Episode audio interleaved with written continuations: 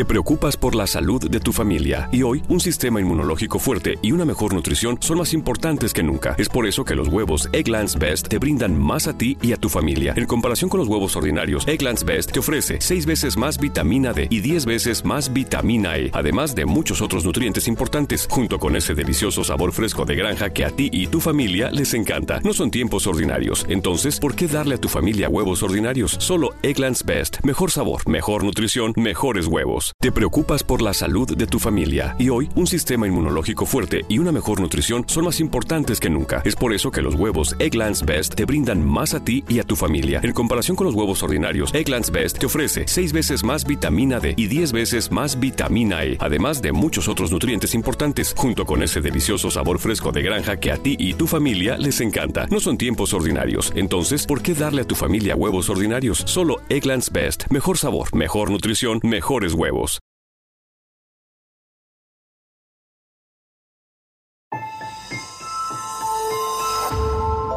Durante años, se pensó que el Yeti vivía en los Himalayas. ¡Bienvenidos al Himalaya! Hoy, después de una extensiva investigación, sabemos que no es así. El Yeti está en México. Y este es su espacio. Yo, check this out.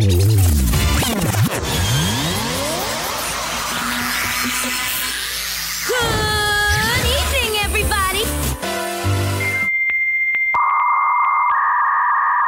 We are controlling transmission. Estás escuchando la nueva temporada de La era del Yeti. Tecnología, actualidad, arte, música, entretenimiento, política y mucho más en este espacio. La era del Yeti.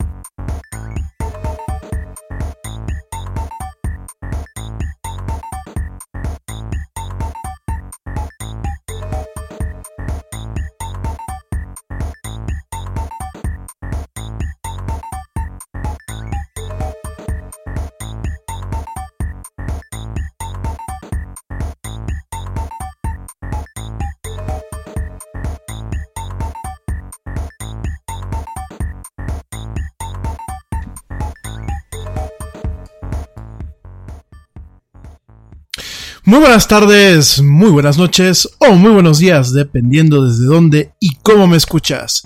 Como siempre, te doy la más cálida, la más cordial, la más sincera y la más humilde las bienvenidas a esto que es el programa más de pelos de la radio, el más actual, el más neoliberal y el más súper en el cuanto en el tema de la tecnología, esto que es la era del Yeti.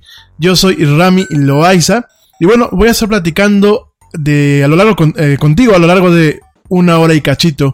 Voy a estar platicando de mucha actualidad, mucha tecnología y muchas otras tantas cosas más.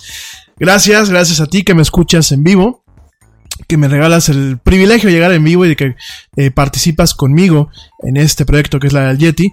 También te agradezco mucho a ti que me escuchas en plataformas como Spotify, que bueno, la verdad es ahorita como que el orgullo, el orgullo de aquí de la era del Yeti. Gracias a ti que me escuchas en Spotify, gracias a ti que me escuchas en iHeartRadio, gracias también si me escuchas en eh, Tuning Radio. Y por supuesto, gracias también si estás bajando el podcast directamente desde la iTunes Store o bien desde eh, Google Play para Android en el caso de Google Play, en el caso de la iTunes para bueno, todo lo que es el ecosistema de Apple. De verdad, mil gracias, de verdad, muchas, muchas gracias. Hoy arrancamos este miércoles, miércoles 10 de octubre, con muchas novedades, muchas noticias. Hoy, primeramente, te voy a estar eh, platicando una nota que me la pasó ayer mi amigo Ernesto Carbó, bueno, antier. Ya la investigué a fondo y eso. Y eh, es una nota que habla sobre la posible caída del Internet el día del mañana, una caída global. ¿Qué tan cierto es? Te lo voy a comentar en esta emisión de este programa. También, bueno, vamos a estar platicando ahora sí, porque ayer se nos quedó en el tintero. Te voy a platicar del efecto que, pues, Taylor Swift, Taylor Swift ha tenido estas últimas 72 eh, horas prácticamente en cuanto a pues al interés al interés del votante por eh, votar este noviembre por el tema eh, de los demócratas en Estados Unidos. Te voy a platicar un poquito, no tanto porque a lo mejor me vas a decir, oye, pues no todos estamos en Estados Unidos, no toda la gente que escuchamos estamos en Estados Unidos. Eh, a nosotros que nos puede interesar. Bueno, principalmente te voy a platicar. Te voy a platicar cuál es quizás el futuro eh, en cuanto a la política del futuro y el presente, por supuesto, el futuro y, la y, el, presente, en cuanto al impacto que personas como pues directamente Taylor Swift en ese país y muy probablemente en un futuro aquí en México tendrán al momento de poder eh, pues directamente cambiar o afectar o modificar el pensamiento general en términos de eh, acciones políticas y acciones enfocadas a la democracia. Entonces, bueno, lo vamos a platicar eh, pues en un ratito más.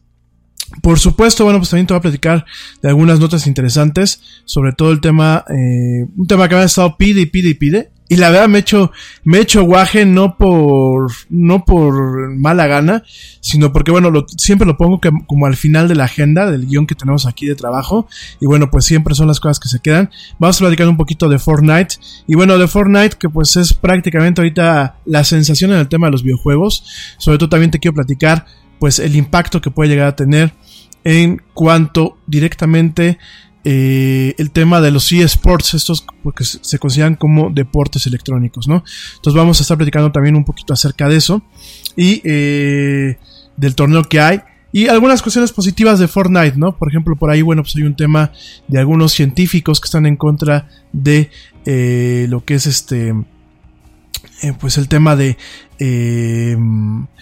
el calentamiento global pues ellos están utilizando eh, pues esto, este tema de Fortnite como algo, como algo positivo, ¿no? Vamos a estar platicando de todo eso el día de hoy. Eh, y bueno, vamos a platicar si nos da tiempo, si nos da tiempo, porque bueno, este, luego aquí en cabina no me, no me jalan las orejas y yo dejo de ver el reloj. Este, vamos a estar platicando, sin lugar a dudas, también un poquito de eh, Doctor Who, que empezamos a platicar el día de ayer. El tema de Doctor Who que me parece, me parece interesante y me parece importante.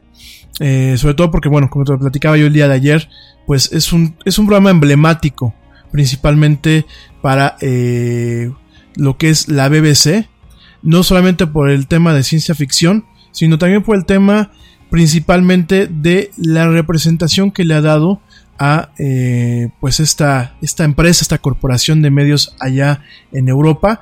Y el impacto que ha tenido realmente pues que en países como, como Europa, bueno, en países como Europa, perdónenme, en países como Londres, no, ya, ya, de aquí a hoy segurito, ¿eh? A hoy algún programa de espectáculos. No, en países como Londres, eh, que ya como Londres, como Inglaterra, como Reino Unido, perdónenme, hoy ando muy idiota, más idiota que de costumbre.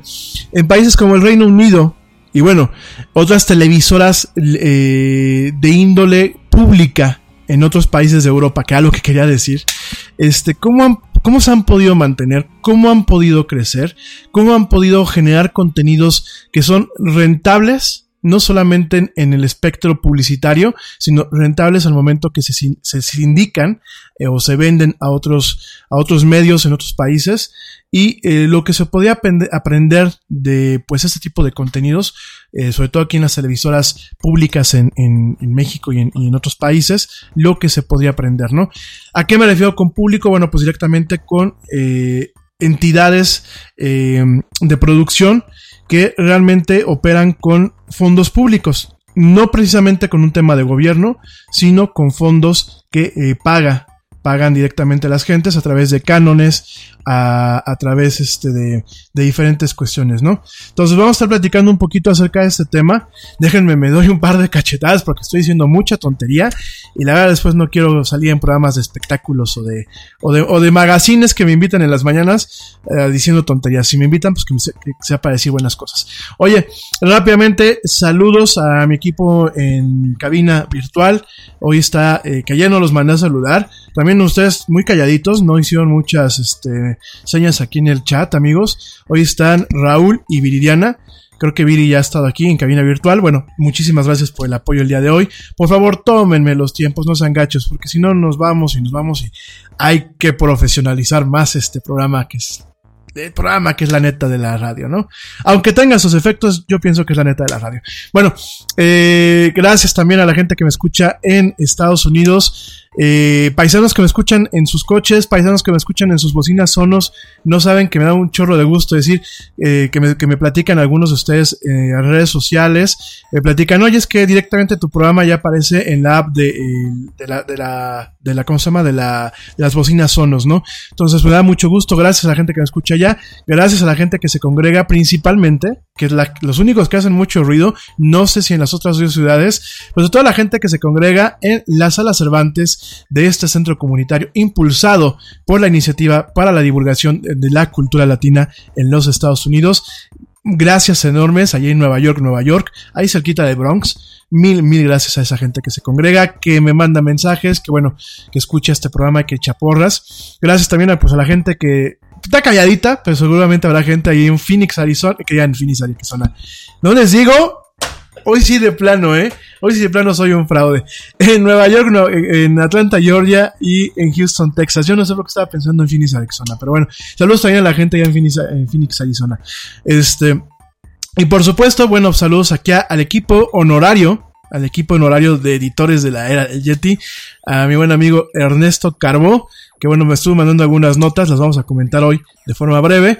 También a mi buen amigo George de Negra, que me sigue aquí mandando eh, a través de WhatsApp, me sigue mandando algunas, algunas notas que ya comentaremos. Mil gracias, mi querido George, de verdad me honra y agradezco, no tienen una idea toda la mano que me echan, tanto Ernesto como el buen George. Pues además de que ya, ya hay que ponerle fecha, para que tengan no una, sino varias aquí apariciones en la, en la era del Yeti, de este lado del micrófono. Además de eso, bueno, pues ya les debo unas cuantas cheves. Ya lo he dicho, ya con George me dijo, pues a ver, en la cervecería de Hércules, te la voy a cumplir, que yo amigo. Y el buen Ernesto, ahora que andes por acá, pues también, este, unas cuantas cheves. De verdad, mil, mil gracias. Oigan, eh, primeramente, primeramente, este, déjenme les empiezo a platicar. Pues este tema que me parece que es interesante, ¿no? Eh, me tocó ver el día de hoy, bueno, pues me ha tocado ver este bastantes cosillas por ahí. Una de estas este notas que bueno, pues no me, no me tocó a mí verla personal eh, eh, en vivo y en directo, ¿no? Realmente quien me la mandó fue el buen Ernesto Carbó y ya me tocó yo a mí investigarla. Esta nota eh, de es una nota que se publicó hoy, ahí te digo, aquí en México en un medio local. Déjame, te digo, ¿qué medio local fue? Que ahorita no, me acuerdo, me parece que fue... Eh, eh, eh, espérenme, espérenme que la tenía aquí y de pronto se me movió. El financiero.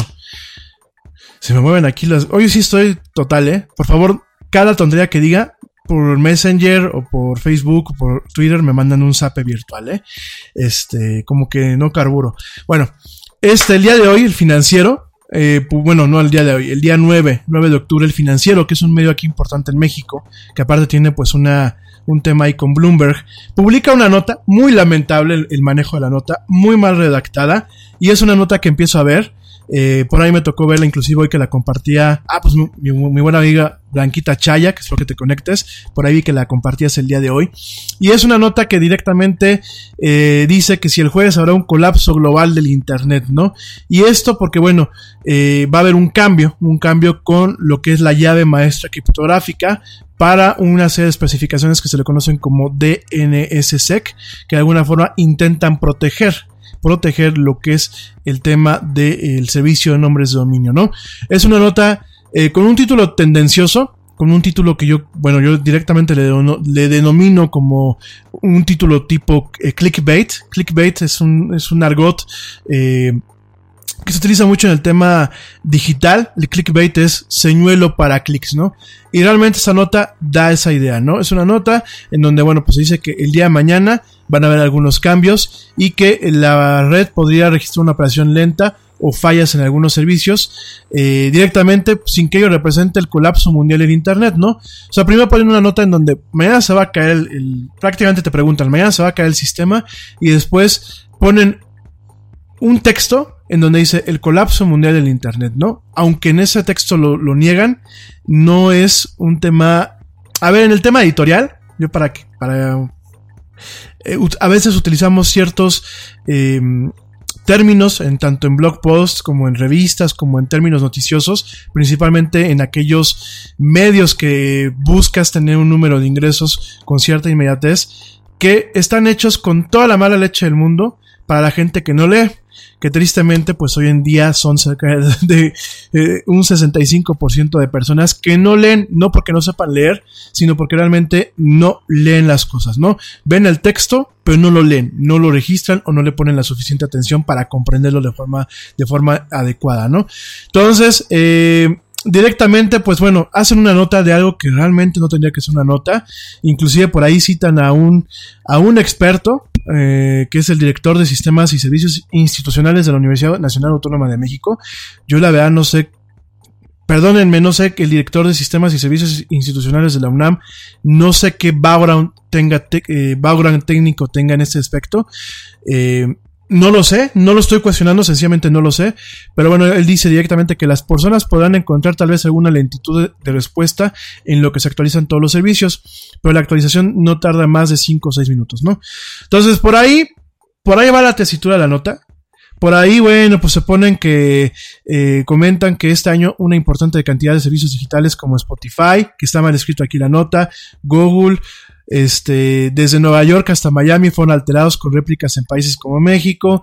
Se echa aquí un rollo, la persona que escribió este artículo, que no la voy a citar tal cual en este programa, que la verdad está pésimamente redactado, es un término de clickbait y además de todo, eh, no sabe realmente explicar por qué es la nota.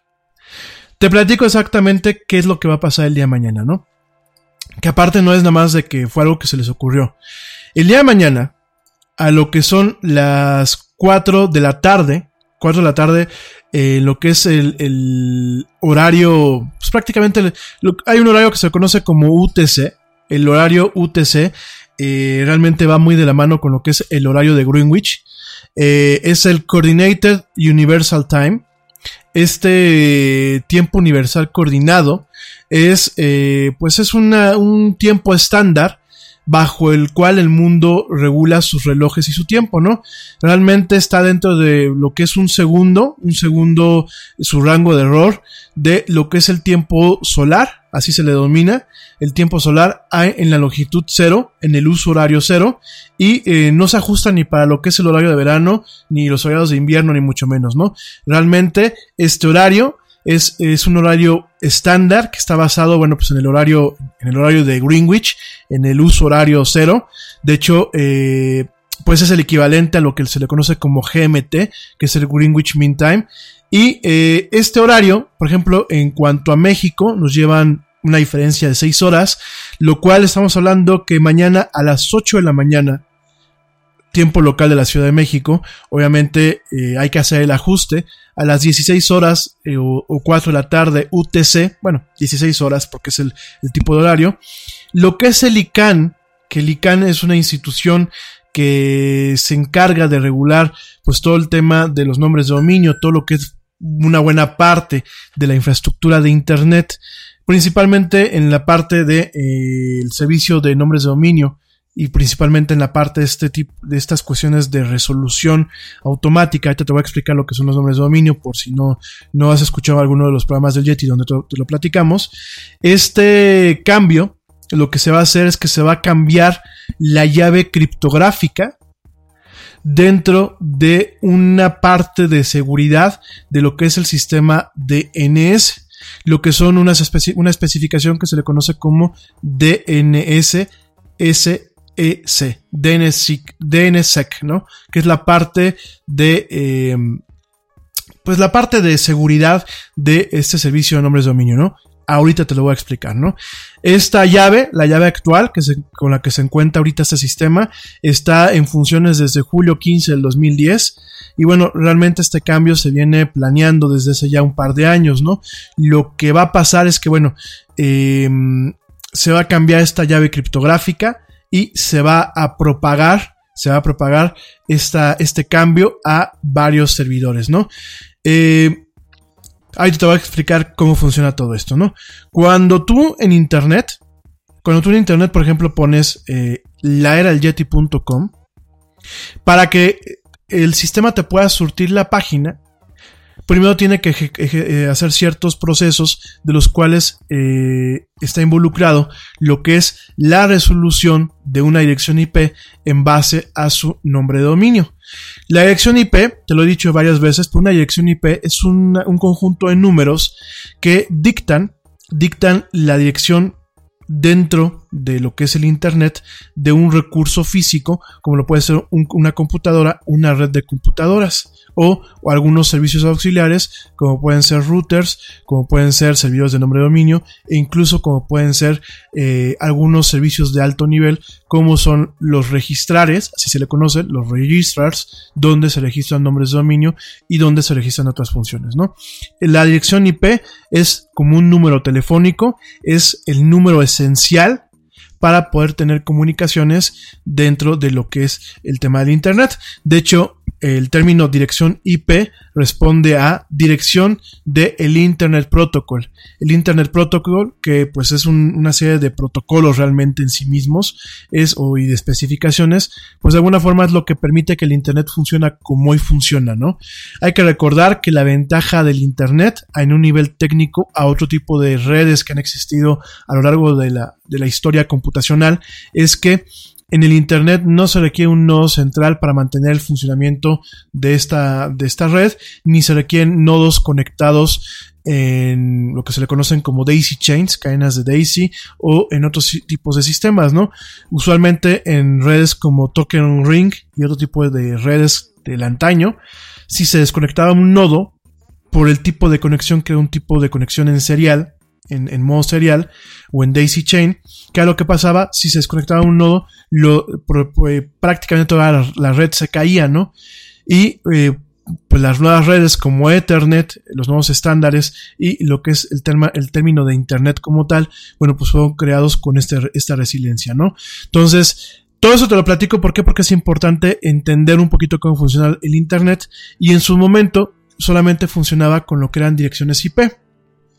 Una dirección IP, pues es difícil, ¿no? Es difícil aprenderla, además de que una dirección IP eh, como tal muchas veces no te puede ofrecer acceso a subservicios o a subservidores que estén amparados dentro de la misma dirección IP, ¿no?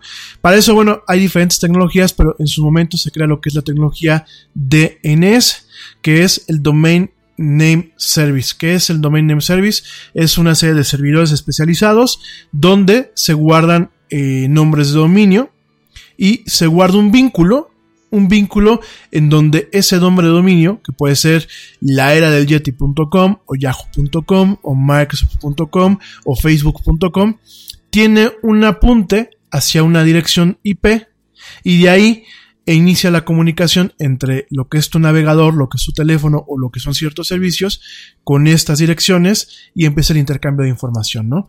Este es un sistema que, bueno, lo que es el DNS como tal, es uno de los sistemas que prácticamente existen desde el surgimiento del Internet comercial, el Internet que, que, conocemos hoy en día. Y el tema del DNS, bueno, pues eh, eh, hace accesible, hace accesible lo que es la comunicación directamente entre computadoras, ¿no? Lo que es el DNS, como tal, es un sistema descentralizado que realmente eh, es un componente esencial de la red y empieza a funcionar de una forma más humilde, pero empieza a funcionar en 1985, ¿no?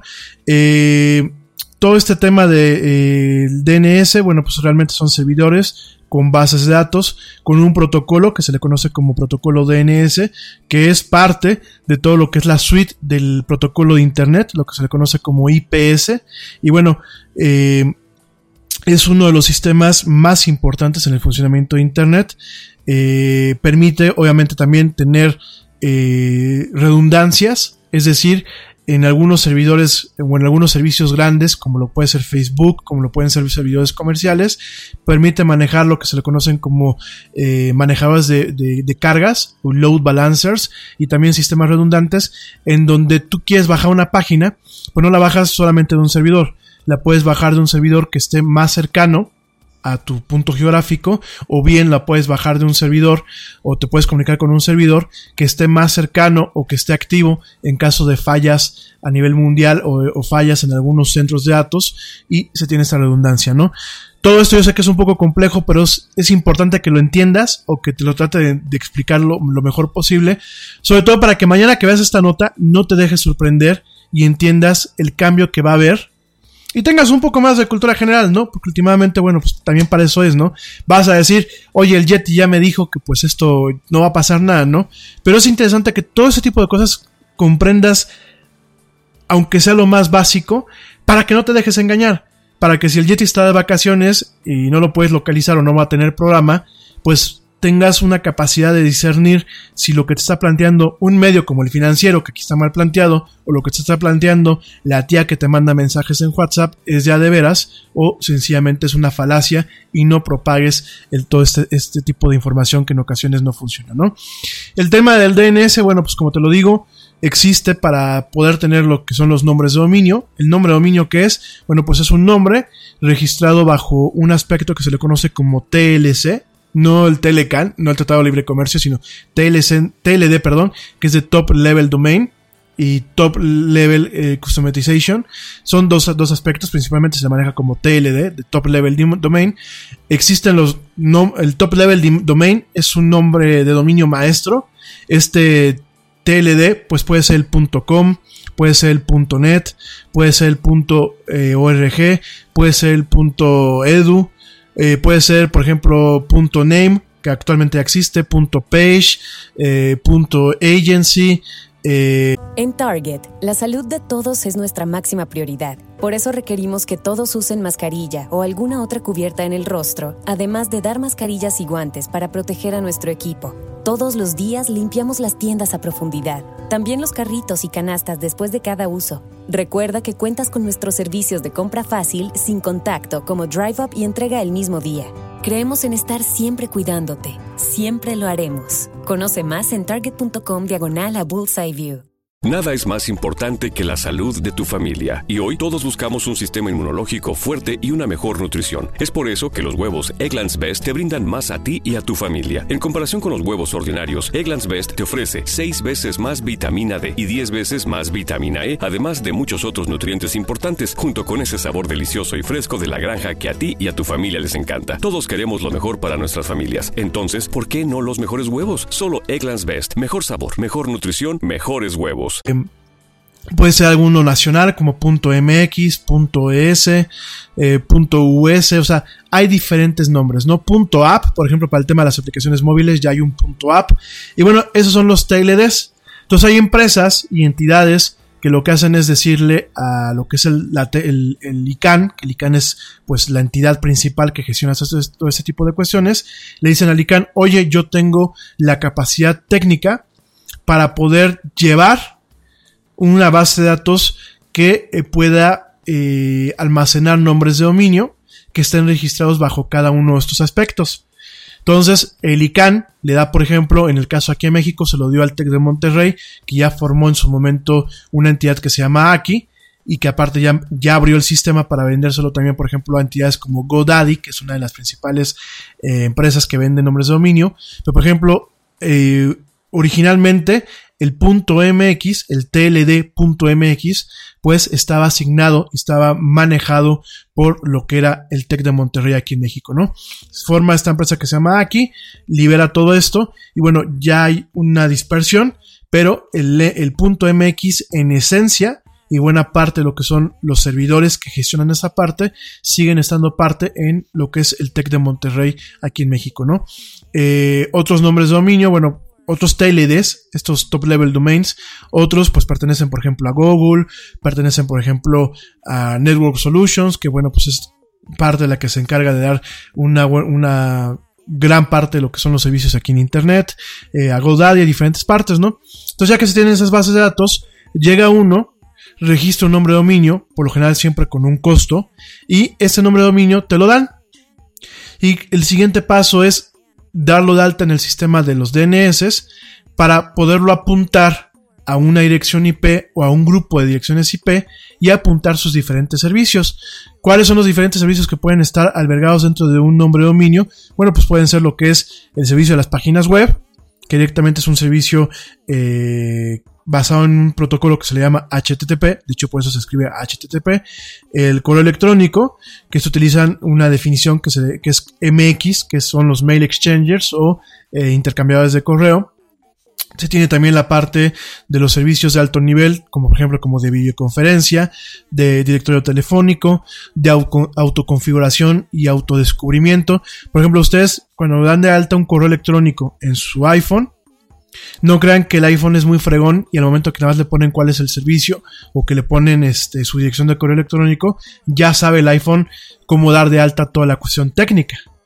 Porque obviamente al momento de dar de alta una, dirección de correo hay que configurar puertos, hay que configurar el nombre del servidor de correo electrónico, hay, que configurar diferentes cosas que bueno, durante mucho tiempo se hacían de forma manual y todavía en, en ciertos casos lo seguimos haciendo en forma manual, ¿no? Pero ¿Cómo se hace todo este proceso? Bueno, dentro de lo que es el DNS hay un inciso para un cierto tipo de registros especializados que lo que hace es apuntar a ciertos componentes para que haya un proceso de autodescubrimiento. De tal forma que lo que hace, por ejemplo, un iPhone cuando va a dar de alto una cuenta de correo electrónico es checar en, en los servidores de DNS lo que es, digámoslo así, todo el directorio, toda la ficha técnica y checa y dice, ah, mira, aquí hay una dirección que se llama autodiscover.laeradeljeti.com, ¿no? Entonces lo que hace es checar en ese servidor o en ese inciso, checa un archivo de configuración para decir, ah, mira, la cuenta de correo de, eh, bueno, la cuenta de correo del el usuario info arroba este, existe en un servidor que en base a, esta información que me está dando, en un servidor que se llama mail.laeradeljeti.com o correo o bolsa de correo patito.laeradeljeti.com y de ahí este mismo archivo le dice, mira, vas a configurar la conexión a este servidor en estos puertos utilizando estos mecanismos de seguridad y utilizando estos tiempos para poder hacer el check, ¿no? El check del correo eh, cotidiano, ¿no? Entonces, con todos estos tipos de, sistemas, pues em, se configura una cuenta de correo, pero aquí la parte esencial, volvemos a lo mismo, es la parte de el servidor de nombres de dominio, ¿no? Te acabo de dar una embarrada y es una embarrada muy técnica es importante que la conozcas porque cuando tú tienes un negocio y quieres, por ejemplo, que te hagan una página web, sepas cómo funciona todo este, este tema de los nombres de dominio para que tampoco te vean la cara. Bueno, dicho esto, perdón, dicho esto, eh, el día de mañana va a haber algo que se le conoce como el root key, signing key rollover. Ya sé que es un trabalenguas, ¿no? Y lo que hace es que eh, hay una especificación que se le conoce como DNSSEC, te lo acabo de decir hace unos minutos. Esta eh, especificación permite que muchos registros y mucha la comunicación que se hace entre los diferentes servidores de nombres de dominio que existen a nivel mundial eh, se haga de una forma segura, se haga de una forma encriptada. Hace muchos años existían vectores de ataque donde podías realmente tumbar la red mundial eh, haciéndote pasar en algunas regiones, haciéndote pasar por servidores genuinos en donde yo, por ejemplo, podía tener varias máquinas corriendo una, un modo, un modo maestro del servidor de nombres de dominio y poner direcciones IP falsas. De tal forma que si tú entrabas a Facebook, no entrabas a la dirección real, sino entrabas a una dirección que yo podía tener como un atacante. Entonces, en su momento así podías funcionar, porque aparte, este tema del DNS es una cuestión que no solamente empresas especializadas pueden tener. Realmente, eh, cualquier hijo de vecino con una conexión a Internet de una buena capacidad y con una máquina libre con ya sea con Unix o con Linux, puede configurar un servicio de nombres de dominio que lo que hace es se sincroniza con servidores maestros y propaga la información eh, de forma redundante.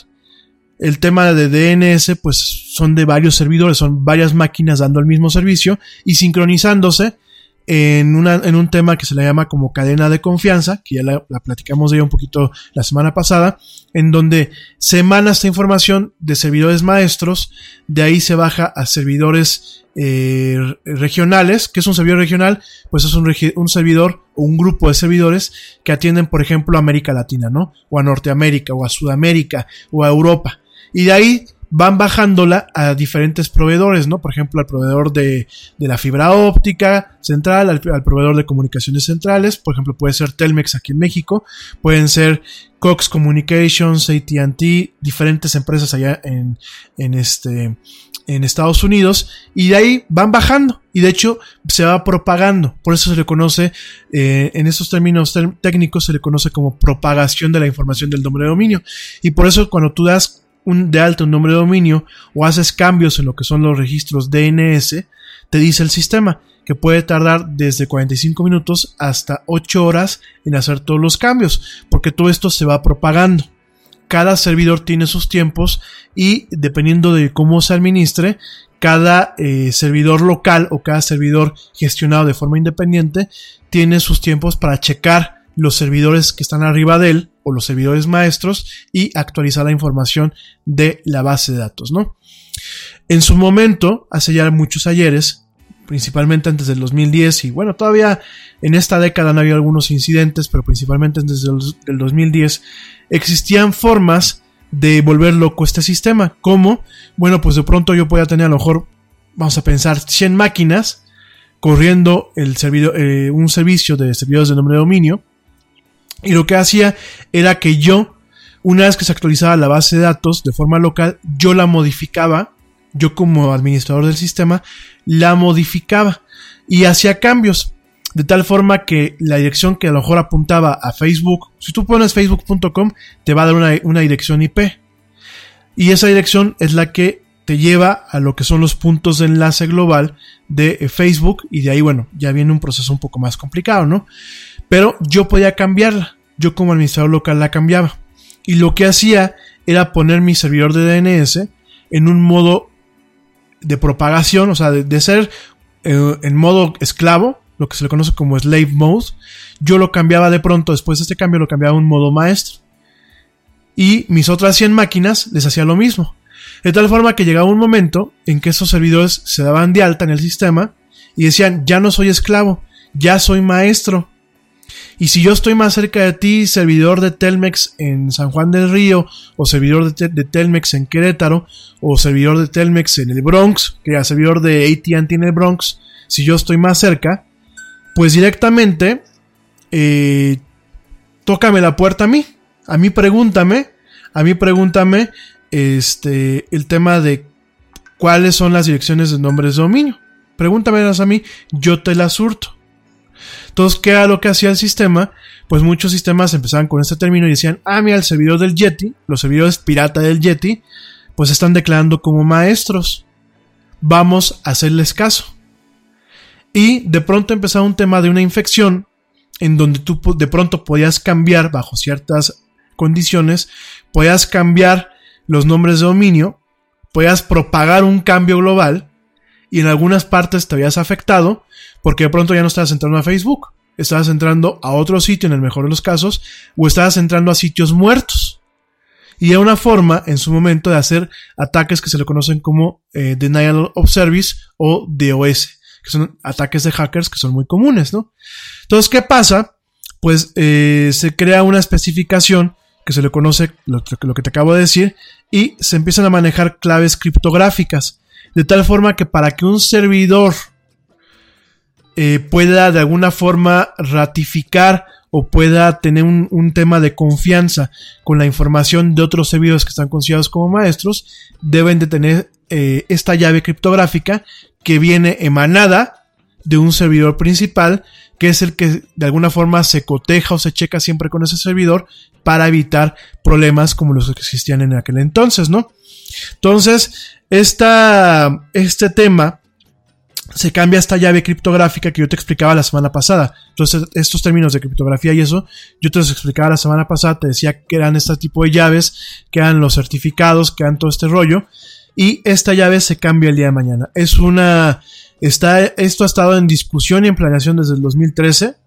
De hecho, bueno, eh, de alguna forma, pues ha hecho mucho hincapié en este cambio.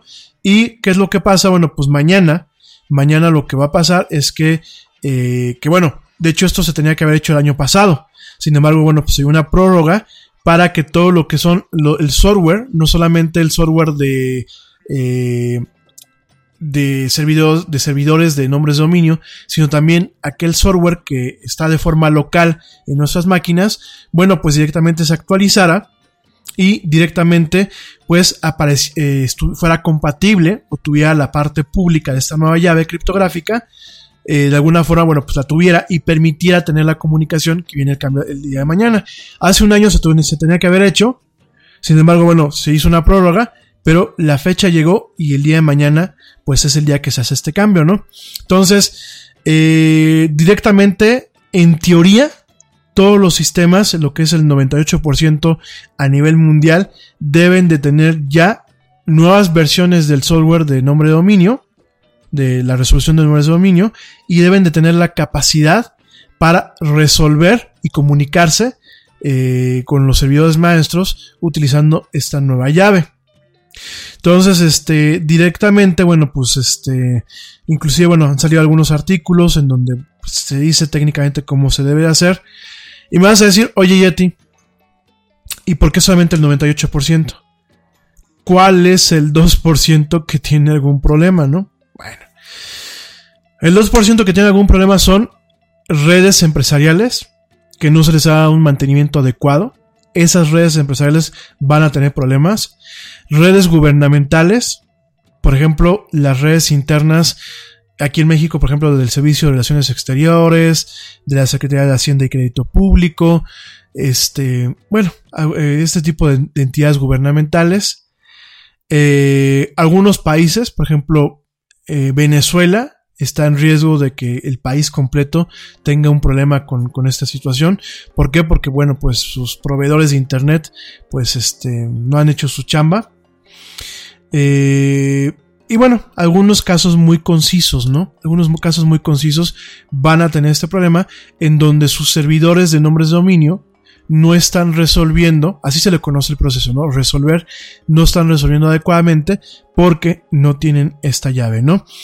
Te preocupas por la salud de tu familia y hoy un sistema inmunológico fuerte y una mejor nutrición son más importantes que nunca. Es por eso que los huevos Egglands Best te brindan más a ti y a tu familia. En comparación con los huevos ordinarios, Egglands Best te ofrece 6 veces más vitamina D y 10 veces más vitamina E, además de muchos otros nutrientes importantes, junto con ese delicioso sabor fresco de granja que a ti y tu familia les encanta. No son tiempos ordinarios, entonces, ¿por qué darle a tu familia huevos ordinarios? Solo Egglands Best. Mejor sabor, mejor nutrición, mejores huevos.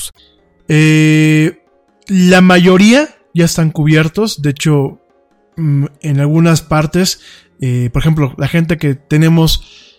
Aquí el problema, por ejemplo, podría ser que tu proveedor de Internet no tenga en sus servidores esta, esta conectividad. Eh, aquí en México, hasta donde a mis oídos llegó, Telmex está preparado en un 90% de sus regiones. Por ahí hay algunas partes a nivel estatal y algunas zonas que no tienen los nombres de dominio actualizados. me da la idea que Querétaro es una de las zonas que tuvo este problema, ¿Por qué te digo esto? Porque bueno, anoche justamente, por ahí a la una de la mañana, que todavía aquí el Yeti seguía despierto chambeando, tuve problemas de desconexión del internet, pero no, no, las, no los problemas donde se te desconecta el internet de golpe, sino tuve problemas en la resolución de ciertos nombres de dominio.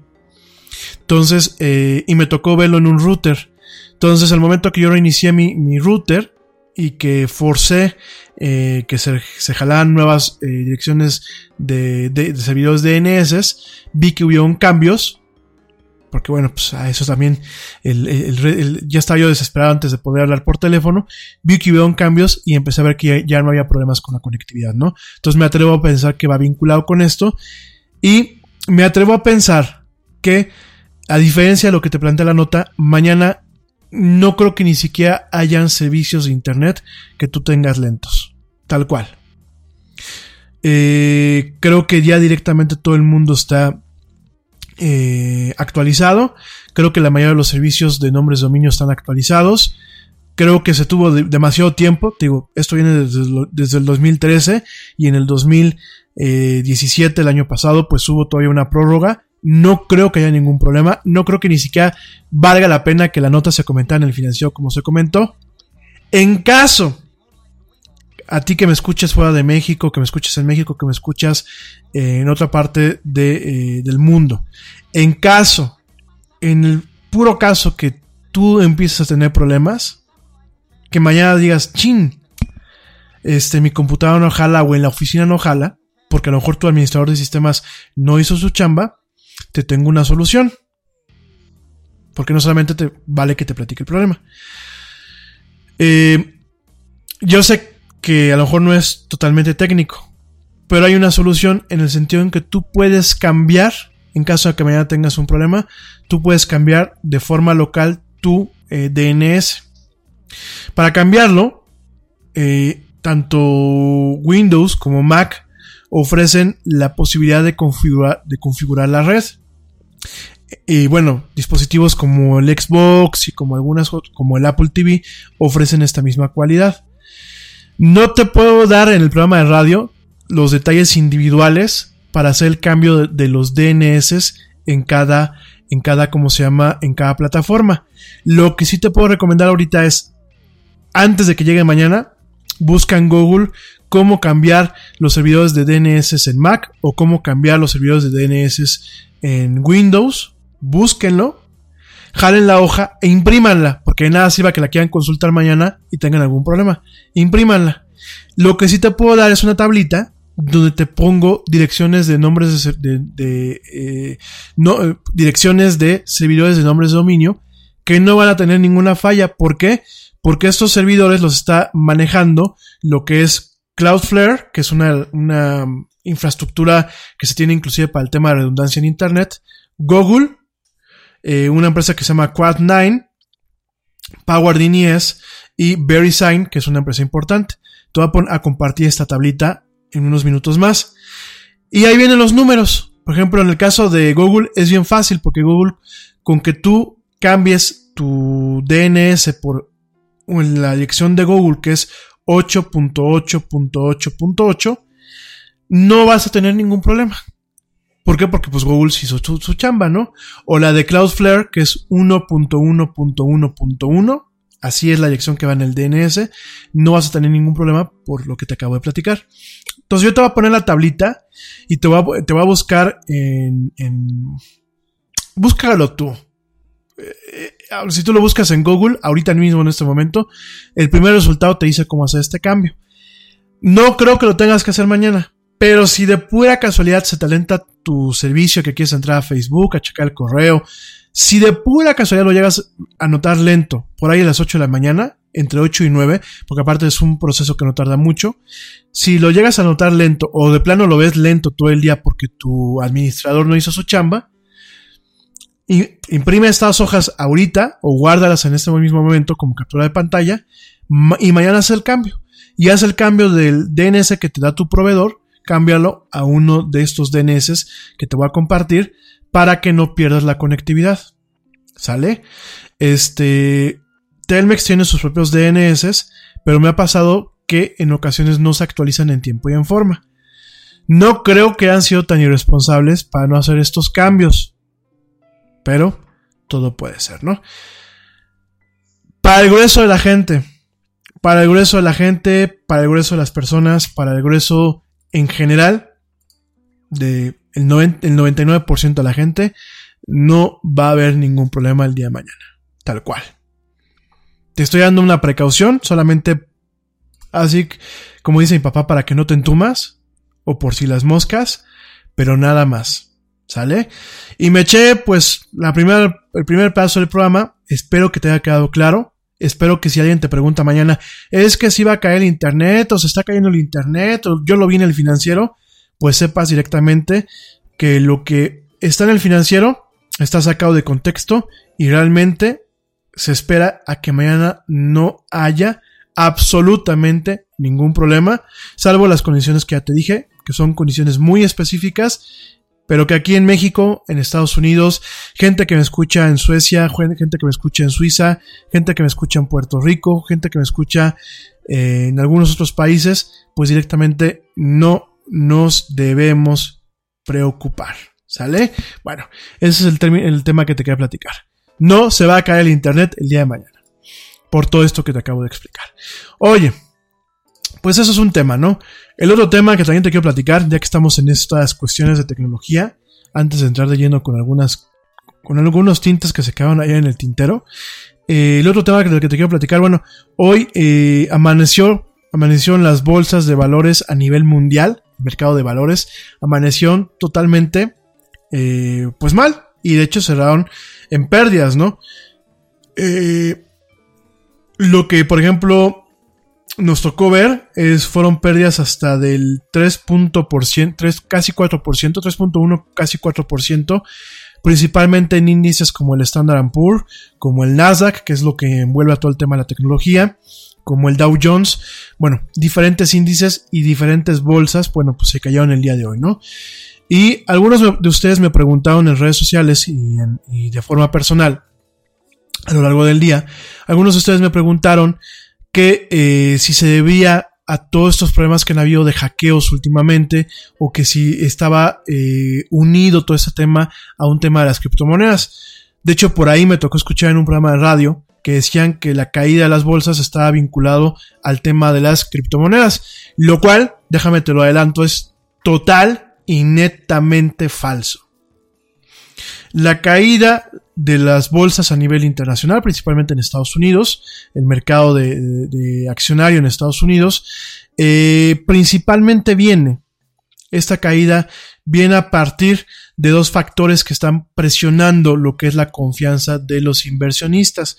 Te recuerdo que las bolsas de valores funcionan a partir de que hay empresas que ofrecen sus, sus acciones y el valor, el valor de estas acciones va en función de lo que es la demanda y la oferta. Si yo sé que una empresa va a generar dividendos, porque parte de una acción, miren, cuando una empresa es pública, yo se los expliqué hace unos, unos, algunos ayeres, pero déjame te lo vuelvo a explicar, porque veo que todavía quedan muchas dudas. Eh, cuando yo eh, tengo una empresa que todas las empresas son, la mayoría son, son de alguna forma como como privadas en un contexto principal, ¿no? Pero cuando hablamos de eh, empresas públicas, es cuando yo, como dueño de una empresa, necesito crecer. Y necesito crecer a lo grande. Y lo que hago es ya no solamente contraer deuda por los medios como los bancos, los eh, créditos para apalancamiento y otras cuestiones, sino contraigo deuda a partir de mi salida a la bolsa. Cuando yo salgo a la bolsa yo le digo a la gente, oigan, asociense conmigo. Pero se asocian sin tener que tener una, una injerencia ejecutiva o funcional. Sencillamente es yo te vendo una acción, que de hecho cuando se constituyen las empresas, aún sean empresas chiquitas, aún sean negocios pequeñitos, siempre hay acciones que se reparten entre los socios, entre los socios.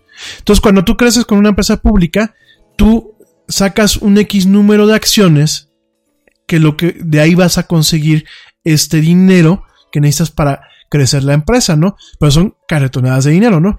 Entonces tú sales, sales con un X número de acciones, se generan varios protocolos y varios procesos de los cuales no voy a hablar, sobre los cuales la empresa se, saca al mercado, se lanza una IPO, que es una Initial Public Offer o una oferta inicial pública, en donde dices yo voy a lanzar tanto número de acciones en diferentes series. Hay ciertas series que dan control, la mayoría no dan control. Lanzo tantos números de acciones. Las series usualmente son por precios de la acción, o sea, por precios bases de la acción o por capacidad de control o por eh, tipo de salida de la acción, si tienes que comprar de a una o tienes que comprar de a 10 o de a 100, etc. Y de ahí tú le dices a cada acción le voy a poner un precio. Esa es tu oferta pública inicial salen con esta oferta pública inicial que no nada más es, ah, pues el Yeti quiso a Yeti Corp, le quiso poner el valor de 100 dólares por acción. No, hay un avalú, hay ciertos mecanismos, se sale la acción y de ahí en el mercado se compran.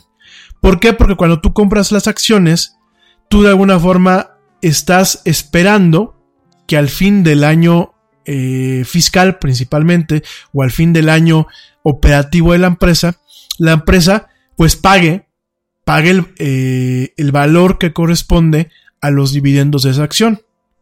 Pague dividendos, que es de la ganancia, de la ganancia neta, se pagan a estos accionistas que invirtió en su lana, se paga un, un rendimiento, se paga eh, no precisamente un interés, se paga una cantidad, un dividendo, no una ganancia, ¿no?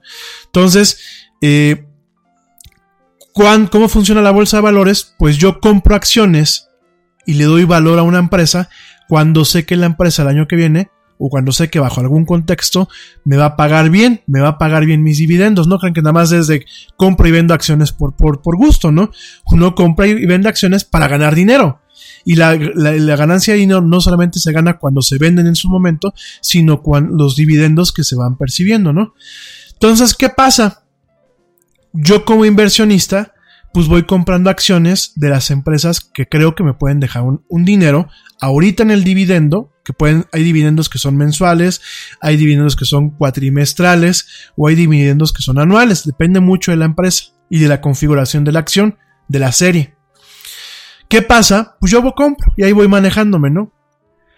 ¿Cuándo es cuando se caen las, los mercados? Cuando los inversionistas dicen, puta, güey viene el, el mundo se está poniendo del carajo, o a esta empresa, o a este grupo de empresas se les viene un tema del carajo, ¿saben qué? Yo mejor vendo mis acciones, porque yo sé que a lo mejor no me va a pagar lo que yo espero.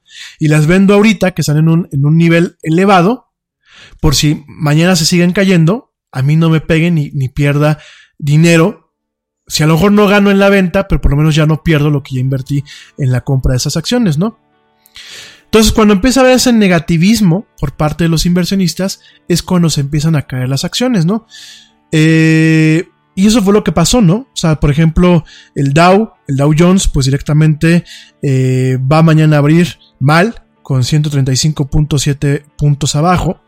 El Standard Poor's 500, pues de alguna forma también va a amanecer mal, perdió el 3.2%, que cuando hablamos de pérdidas en, una bolsa o de ganancias y hablamos de porcentajes de una sola cifra, tú pensarás, ay, es poco. No, es un buen. Cuando hablamos de 3.2 son millones y millones de dólares los que se están perdiendo al momento de que yo salgo a vender como loco acciones y empieza a haber más oferta, cae la demanda y empiezan a perder el valor las acciones, ¿no?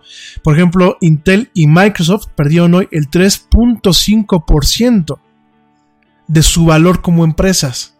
Es decir, te preocupas por la salud de tu familia y hoy un sistema inmunológico fuerte y una mejor nutrición son más importantes que nunca. Es por eso que los huevos Egglands Best te brindan más a ti y a tu familia. En comparación con los huevos ordinarios, Egglands Best te ofrece 6 veces más vitamina D y 10 veces más vitamina E, además de muchos otros nutrientes importantes, junto con ese delicioso sabor fresco de granja que a ti y tu familia les encanta. No son tiempos ordinarios, entonces, ¿por qué darle a tu familia huevos ordinarios? Solo Egglands Best. Mejor sabor, mejor nutrición, mejores huevos. Te preocupas por la salud de tu familia y hoy un sistema inmunológico fuerte y una mejor nutrición son más importantes que nunca. Es por eso que los huevos Egglands Best te brindan más a ti y a tu familia. En comparación con los huevos ordinarios, Egglands Best te ofrece 6 veces más vitamina D y 10 veces más vitamina E, además de muchos otros nutrientes importantes, junto con ese delicioso sabor fresco de granja que a ti y tu familia les encanta. No son tiempos ordinarios, entonces, ¿por qué darle a tu familia huevos ordinarios? Solo Egglands Best. Mejor sabor, mejor nutrición, mejores huevos. Sus acciones perdieron 3.5% el valor. Todo esto, pues esto es un problemón, porque eh, no hay una recesión, no hay una crisis, no hay un, un problema todavía, pero hay dos presiones. Ojo, ninguna de ellas tiene que ver con criptomonedas, ¿eh? Para que no estén este, eh, eh, haciéndose pajas mentales. No. Se caen, se caen las acciones, eh, se caen los mercados. ¿Por qué? Porque, primero, lo que es la Reserva Federal en Estados Unidos, que es el, el, Banco Central de los Estados Unidos, aquí en México es el Banco de México, es Banjico. Allá es la Reserva, es la Fed, la Reserva Federal allá van a aumentar lo que es la tasa de interés. No voy a entrar en detalles muy técnicos de economía porque este es un programa de tecnología. Son las 8 y cuarto, para la gente que no me está escuchando en vivo, y todavía nos queda el tema de Taylor Swift. Pero, a grosso modo, los países contraen deuda también, como las empresas, y lo que venden son bonos. Aquí en México hay varios, varios instrumentos, ¿no? Está el bono pedorro, que le llamo yo, que son el CETE, que es como para para el ciudadano de a pie, es una pedorres el sete, pero bueno. Y están bonos eh, ya más chonchos, que usualmente los compran empresas y los compran otros países, que de ahí viene en parte lo que se genera como la deuda externa. En parte, no todo es la deuda externa en ese sentido. Entonces, hazte cuenta que yo, pues yo China, llego a México, veo que México pues le está yendo bien, sé que se va a, buscar endeudar porque es parte de un apalancamiento, Ah, eh, el apalancamiento y las endeudas no son malas siempre, y cuando se puedan eh, manejar de forma adecuada. Entonces, ¿qué pasa? Pues llega China y dice, yo voy a comprar eh, deuda, deuda de México. Y la voy a comprar esa deuda, pues con ciertos instrumentos, que no voy a entrar en detalles, pero parte de los instrumentos son lo que se conocen como bonos o como bonds en inglés. No James Bond, ¿eh? Bonds. Ni papel bond. Entonces, ¿qué pasa? Obviamente, pues yo no, no voy a invertir nada más porque pues, me cae bien México y yo lo que estoy pagándole en los bonos, pues de a cómo me va a pagar el interés. Entonces, uno sube el interés. Uno lo sube como país, el Banco Central, que son las facultades que tiene el Banco Central. Que ojo, el Banco Central en todos los países tiene que ser independiente. Aquí en México, por favor, no empecemos con pajas mentales. Porque aquí ya lo quieren quitar su, autonomía y su independencia y eso es muy peligroso. Los bancos centrales hoy por hoy deben de ser independientes a cualquier idiota que esté en el gobierno en turno. Sea China, sea México, sea Estados Unidos. Entonces, ¿qué pasa? Eh, se va elevando la tasa de interés, que aparte de esa tasa de interés se adecuan otras tasas de interés como la tasa de interés interbancaria, que es la que nos cuesta a ti y a mí cuando contraemos una deuda con una tarjeta de crédito con un banco. Pero usualmente siempre va de la tasa de interés maestra y la tasa de interés maestra se sube o se baja dependiendo de las perspectivas que tiene el banco en cuanto al tema de lo que es la inflación y sobre todo en el tema del crecimiento del país. Si yo país veo que me va a ir bien, pero que necesito endeudarme un poquito más, subo la tasa de interés y la voy subiendo por, por puntitos por puntos porcentuales. Si yo tengo dudas y me va a costar trabajo pagar mi deuda externa o mis deudas contraídas, bajo la tasa de interés y le digo al inversionista, compadre, ves que te iba a pagar el año, el año que viene te iba a pasar a pagar el 5%, no te lo va a poder pagar. Te va a poder pagar solamente el 4.9% o el 4.8 o el 4.5, ¿no? Usualmente siempre son puntitos. 3.1, 3.2. ¿Por qué? Porque el puntito el puntito tiene un valor tremendo cuando hablamos de millones y millones y millones de dólares, ¿no? Entonces, ¿qué pasa? La Fed, aparentemente, la Fed va a seguir subiendo lo que son las tasas de interés. ¿Por qué? Eh, porque la Fed necesita ahorita eh, pues necesita más dinero o necesita hacer poco eh, más atractiva su inversión en lo que es la deuda del país Estados Unidos. Entonces estoy comentando a grosso modo, muy, muy amplio, ¿no? No estoy entrando en detalles, ¿no? Pero también significa, en este caso, también puede significar que la Fed está pidiendo más dinero previendo cualquier situación que pueda venir el día de mañana o previendo que le diga a sus inversionistas o a sus deudores, oye, yo no te voy a poder pagar a lo mejor en seis meses. ¿Te parece si te pago este bono a 24? Te subo la tasa de interés. Pero a cambio de que te suba la tasa de interés, no te lo pago a los seis meses o al año. Hay muchas cuestiones, ¿no? Entonces, ¿qué pasa? El primer punto de inflexión es la Fed, lo más seguro es que siga subiendo su tasa de interés y los inversionistas ahí viendo un problema. Porque dicen, oye, ¿qué está pasando, no? ¿Por qué la quieren subir más? ¿Viene algún problema con Estados Unidos? ¿Viene algún problema con la economía? O también hay un, también muchas veces es eso, ¿no? Oye, la economía está muy bollante, ¿no? Y vas a pensar, vas a decir, oye, pues si, si hay la economía bollante, eh, ¿por qué la inversionista se asusta? Porque tan malo es una economía en crisis como una economía demasiado bollante. En el término económico, yo no soy economista, no te puedo explicar exactamente todas las variables macroeconómicas, pero en el tema de la economía siempre se buscan equilibrios, que aparte son equilibrios muy frágiles y muy delicados. Porque cualquier desbalance es peligroso. Así como la inflación es mala, en, cuando se carga hacia un lado, la deflación, que por ejemplo es lo que lleva pasando en Japón, también es muy mala. Así como una devaluación es mala, también la apreciación en exceso es mala, sobre todo en países que tienen un comercio internacional activo. Por ejemplo, a México, pues a lo mejor a ti y a mí nos pega que el peso esté devaluado en comparación a hace 10 años. ¿Por qué nos pega? Bueno, por diferentes cuestiones. Pero al país como tal no le pega. Y me vas a decir, ya estás diciendo idioteces. No, porque se vuelve más atractivo el utilizar nuestra moneda como una moneda proxy, así se le conoce, una moneda proxy, y se hace más atractivo en México en la venta de, ciertos, de ciertas cuestiones porque es más barato comprarle. Y México gana no por las ventas eh, por unidad, sino gana, gana por las ventas por volumen. Entonces, o sea, tú pregúntale a un exportador, por ejemplo, a la gente que exporta brócoli, que exporta verduras, tú pregúntales cuándo les va mejor, cuando, cuando, el, cuando el peso está devaluado. Entonces, todo tiene un equilibrio. Y aquí los inversionistas pues están viendo de que, oye, ¿qué onda, no? Y como no saben, pues están haciendo que el mercado se caiga por toda esta venta de estas acciones, ¿no? O les ha ido tan bien a las empresas con sus dividendos y todo este rollo, que a lo mejor dicen, ahorita es el momento de vender acciones, sacar esa lana, tenerla y empezar a invertir. Entonces, pues ahorita eso es una parte. La otra parte que es un poco más delicada es la parte de culpabilidad que tiene la Casa Blanca en ese país con el tema de la guerra comercial, sobre todo en términos de China. Ya no voy a entrar en los demás detalles, sobre todo en términos de China.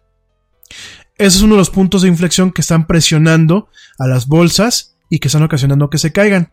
Y la otra parte, en menor escala, pero también está ahí latente, es el término de las elecciones de noviembre en ese país. Lo malo de esta economía globalizada que tenemos hoy en día es que si se cae en la bolsa en Estados Unidos, en algún momento puede ocasionar que la bolsa se caiga en México. Si se cae la bolsa en Europa, en algún momento nos empiezan a arrastrar a las demás bolsas. De hecho, pues es, son fenómenos que existen, ¿no? Cuando a China le va mal, está el efecto dragón. Cuando a México le va mal y se caen sus mercados, está el efecto tequila. Aquí, pues está el efecto yankee, ¿no? Y esto empieza a generar afectaciones en otras variables macroeconómicas y en otros aspectos que tú dices, a lo mejor tú vas a decir, porque ahora está muy de moda, decir, pues como yo no soy, yo no compro acciones, yo no subo en la, yo no, yo no viajo en avión, yo no tengo coche, yo no me limpio la cola, pues a mí no me da igual si hay papel de baño, si hay aviones, si hay aeropuerto, si hay gasolina o si las bolsas funcionan bien o mal. Porque pues, es una actitud que me ha tocado ver muy recientemente en las redes sociales, ¿no? Y está mal, porque al final del día, en esta eh, funcionamiento global que ya no tienen nada que ver con, corrientes ni formas de operación, porque te van a empezar a decir acá los neoliberales y sus malditos sistemas económicos. Mm, vamos a evitar esa parte, ¿no? Este, por el tipo de mundo en el que vivimos, por el tipo de economía que tenemos, y desde que México realmente es un actor importante en el comercio internacional, y quien diga lo contrario no tiene ni idea, México es uno de los países que más exporta y que más importa. Es un socio importante para muchos países a nivel mundial, no solamente para Estados Unidos. Al momento que tú entras a jugar en esta mesa, tienes que estar sometido a ciertas reglas y a ciertos protocolos. La otra, la otra forma, que a muchos de ustedes pues, parece que es lo que quieren, es dejar el neoliberalismo, que aparte aquí en México nunca ha llegado, dejar de ser una economía mundial y vivir de lo que consumimos y creamos nosotros, ¿no? Y yo quiero ver pues el Facebook mexica, quiero ver los teléfonos mexicas y quiero ver las medicinas mexicas, ¿no? Nada más lo digo, no quiero entrar en política ni en discusiones, nada más lo pongo aquí como, como en paréntesis, ¿no? Quiero ver que, que estén chillando porque no, quiero que, ahorita están chillando porque no pueden comprarse un iPhone porque son muy caros, quiero que estén chillando que no pueden comprar un iPhone porque no llegan aquí a México, pero bueno, como, el, como hace, como, el, como en los 80, chillaba la gente porque muchas cosas no llegaban a México y tenían que comprarlas en la Fayuca. Pero bueno, entonces, este, como somos un actor internacional y nuestra economía depende de otras economías, al igual que otras economías dependen de nuestra economía, aunque no lo creas, agarra un libro de economía para que no pienses que te estoy echando cuentos y que soy la mafia del poder. Agarra un librito de economía y date cuenta que aunque tú no lo creas, hay economías de América Latina que dependen de la nuestra. Entonces, como aquí todo es una cadenita, si el vecino del norte se enferma, nosotros muy seguramente en algún momento nos vamos a enfermar. Y ahí se van a estar enfermando todo esto. Entonces, lo importante es, una, esto no es signo de una crisis. Para que no empiecen a compartir tonterías en redes sociales. Por eso estoy tocando el tema. Por eso le estoy dando este espacio. Sobre todo porque hay gente que me sigue preguntando. Y todavía ahorita en el ratito que estoy platicando, me entraron algunos mensajes, por ejemplo, el de Alberto Herrera, el de Carlos, Carlos Manuel, el de la, la Perli, así se dice, la Perli, el de acá, el de Manuel, Manuel Ochoa, me entraron mensajes preguntando este tema. No es ni por un tema de criptomonedas, ni es una crisis, ni es un tema por los ataques que han tenido las empresas en el entorno digital. Es por las razones que te acabo de decir, no es síntoma, pero hay que estar prevenidos. Y parte de la prevención, fíjate nada más, parte de la prevención es no estar compartiendo tonterías en las redes sociales. Porque ahí sí, habrán inversionistas que están bien enterados, hay inversionistas que no los están, hay personas que no los están, que tienen grandes capitales, y cuando empiezan a haber rumores de que, oye, es que México va a entrar en crisis, oye, es que no sé qué, oye, es que no sé cuánto, a lo mejor muchos empiezan a retirar dineros y empiezan a, retirar capitales y cosas por un tema de precaución.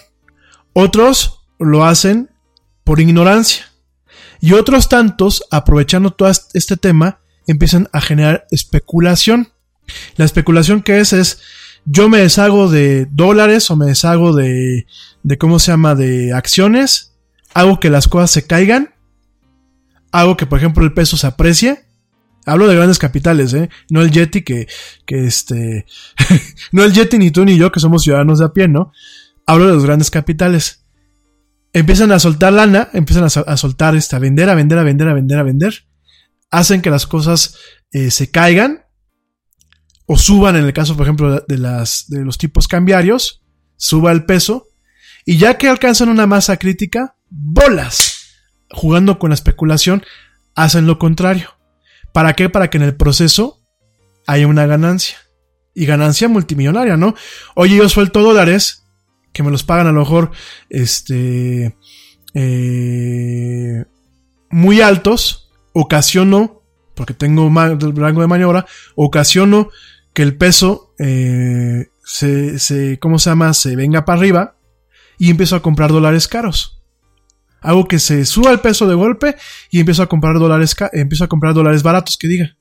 Y llega un momento en que ya empiezo a soltar dólares más caros. Y es cuando vienen muchas de estas devaluaciones que son por especulación.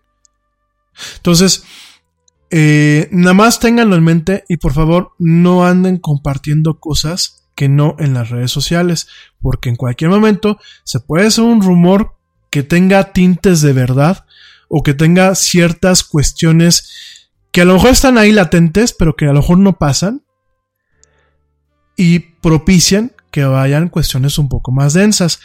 Criptomonedas no tienen nada que ver, el tema de los hackeos no tienen que ver, y no tiene que ver nada de que si México va a entrar en crisis, porque por ahí también empezaron a mandar, es que México va a entrar en crisis mañana, no, por lo menos mañana no. Vamos a ver después del día 29 de este mes, ¿no? Este, con las tonterías que está haciendo el gobierno que está entrando, ¿no? Pero bueno, eso es, otro, eso es punto y aparte, ¿no? Dejen de compartir tonterías y, entérense bien. ¿Sale? Este, nada más para que lo tengan en cuenta, ¿no? Taylor Swift, porque ya son ocho y media. Se me fue en estos dos temas. Les digo que yo tengo aquí la agenda y cabina se me están durmiendo, amigos. Ni siquiera me mandaron a corte. ¿Qué pasó? Que estaban muy entretenidos con el tema. Bueno, este. Saludos aquí a, Blanquita Chaya, que ya está por acá. Apenas estoy viendo aquí los mensajes. Eh, me dice que se les conectó el programa. Eh, se va el audio y no regresa. Voy a checarlo, Blanquita. En teoría, esta plataforma no nos debería dar problemas. De hecho, por eso cambiamos de plataforma. Vamos a checarlo. A lo mejor es tu internet, pero déjame lo checo para no echar dedazos, ¿no? Vamos a, a checarlo bien. Este, sobre todo, háganme un favor, amigos que me escuchan en vivo Van a decir, puta, otra vez aguantar al Yeti. Pero chequen el podcast cuando termine el programa, ya sea a través de la misma plataforma o a través de Spotify, para que a mí me permitan checar que no sea de mi lado. Usualmente yo tengo aquí mecanismos que me dicen si es de mi lado o no. Pero bueno, vamos a, tratar de resolver esa clase de problemas, ¿no? Entonces, este, gracias, Blanquita. Taylor Swift. Pues ahora sí, Taylor Swift, ¿no? Temas más interesantes. ¿O qué opinan? Este.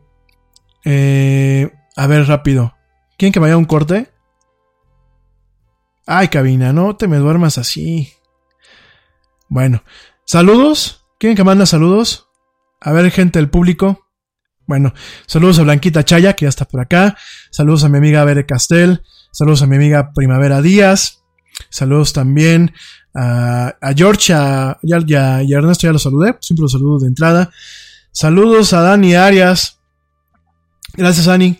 No te vi, perdóname, tenía la ventana en otra parte. Saludos, Dani. Saludos a la desvelada de Ale Dresler. Saludos a Joe. ¿Qué pasó, guapetona?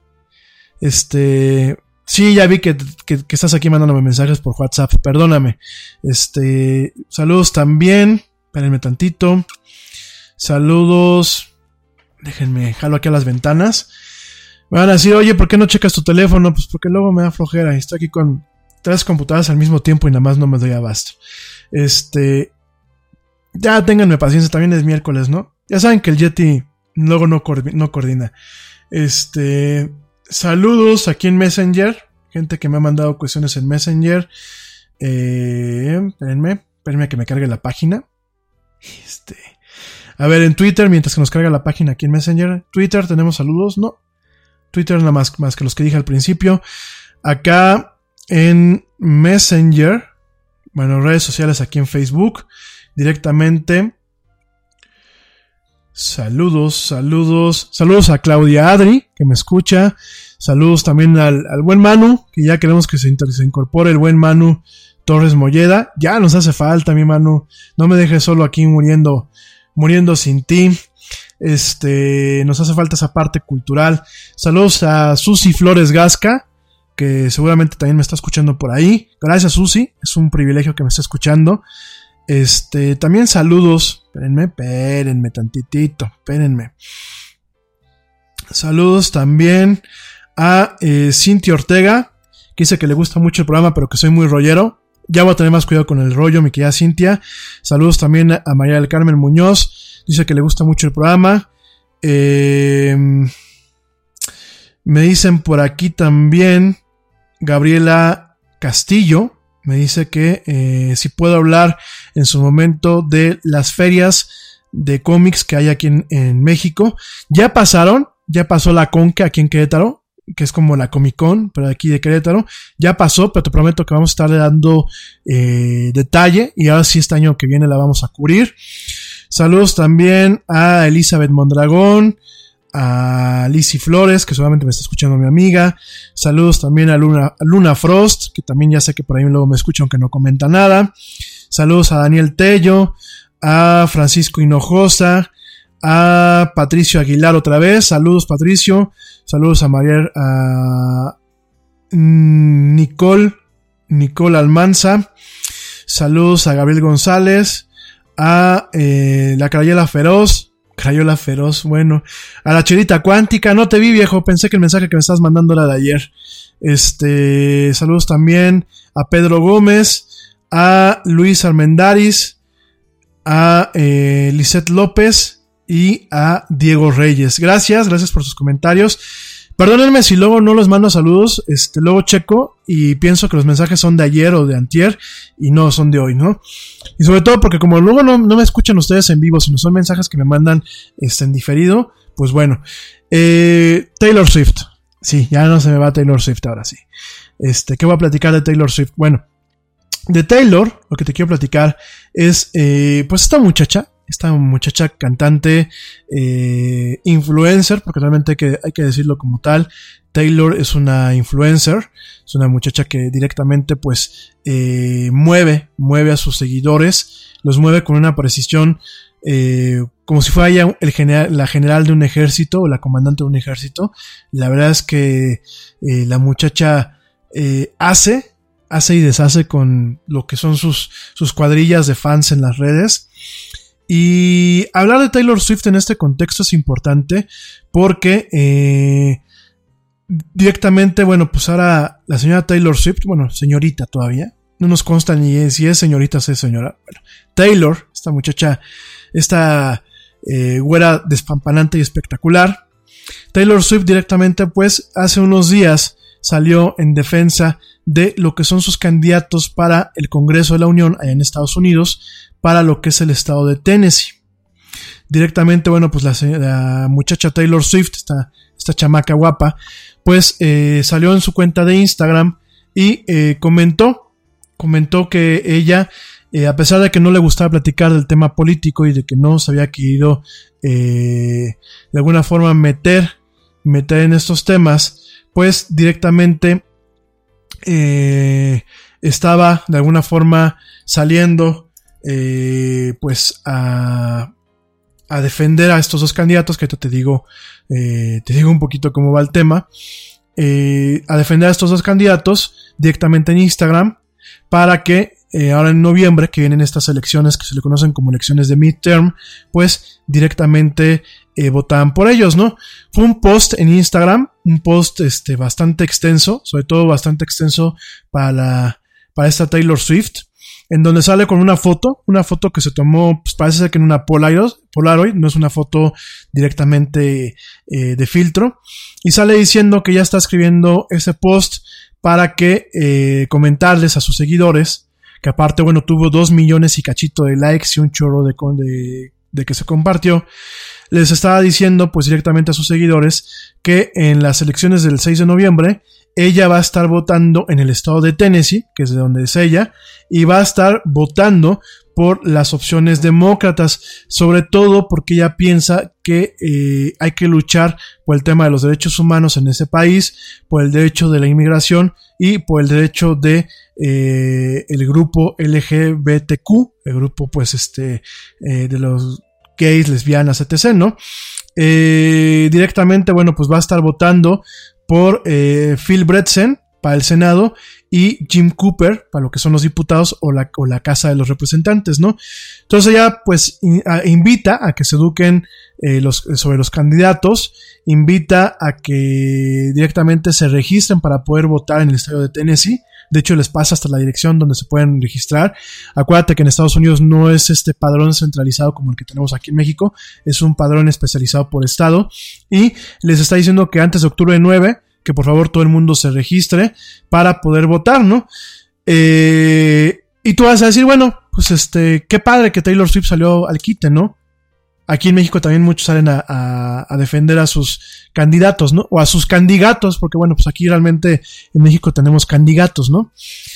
Y lo interesante de esto es que en 24 horas, en 24 horas desde que se lanzó este post, que este post se lanzó el día, hace tres días, hace tres días fue a principio de la semana, el domingo, perdón, domingo, de acuerdo a la, fecha aquí del sistema, three days ago, Sí, fue el domingo. El domingo se lanzó este post, ¿no?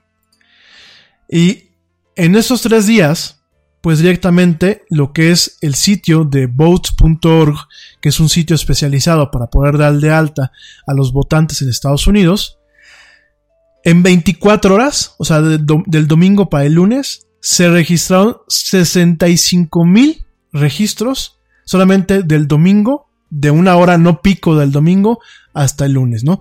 En 24 horas, 65 mil registros para darse de alta, ¿no? Eh, fíjate nada más.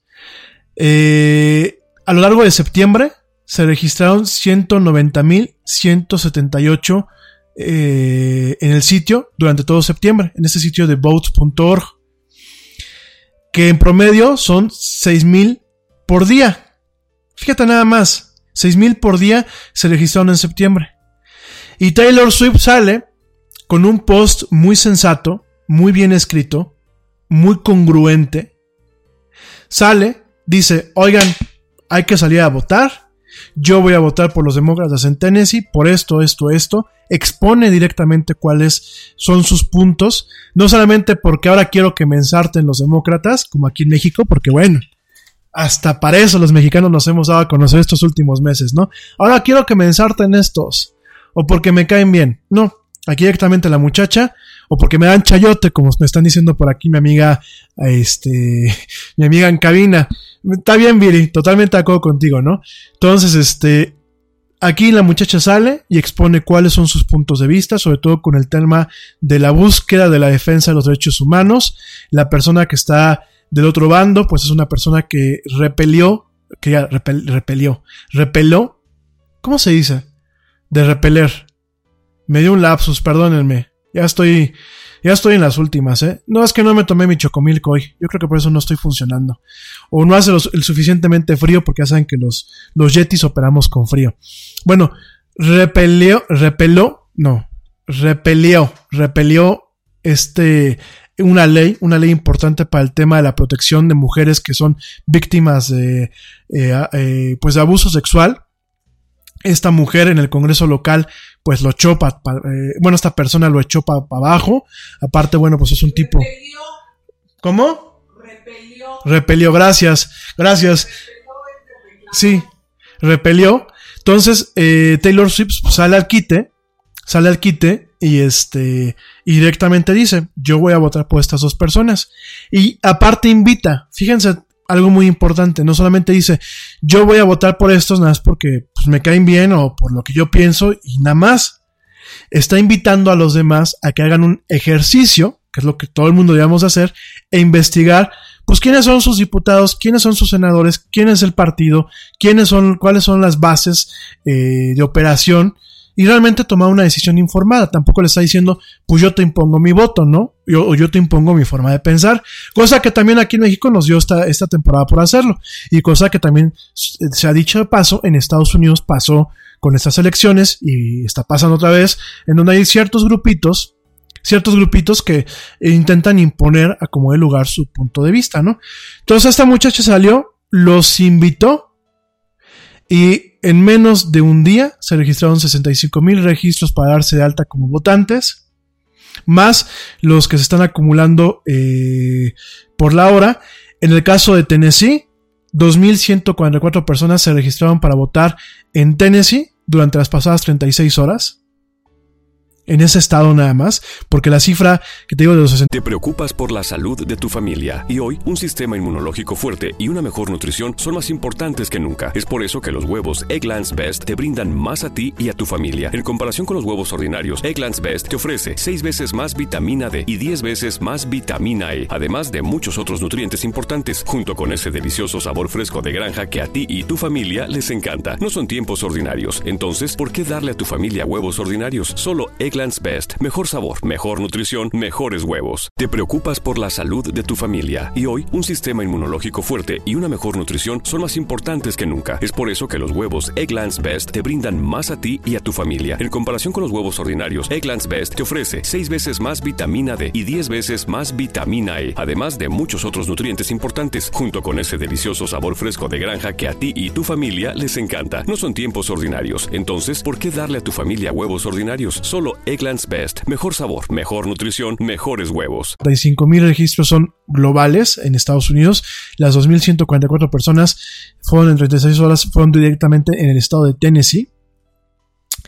Y directamente de ahí hay cifras y han habido algunos eh, complementos y algunas pláticas adicionales de forma extraoficial acerca de este tema, en donde directamente, gracias a que Taylor Swift salió a echar este rollito, está invitando a que se vote, primeramente se vote, se tenga un voto eh, joven y un voto, un, un voto multifacético, pero que realmente la gente salga a votar.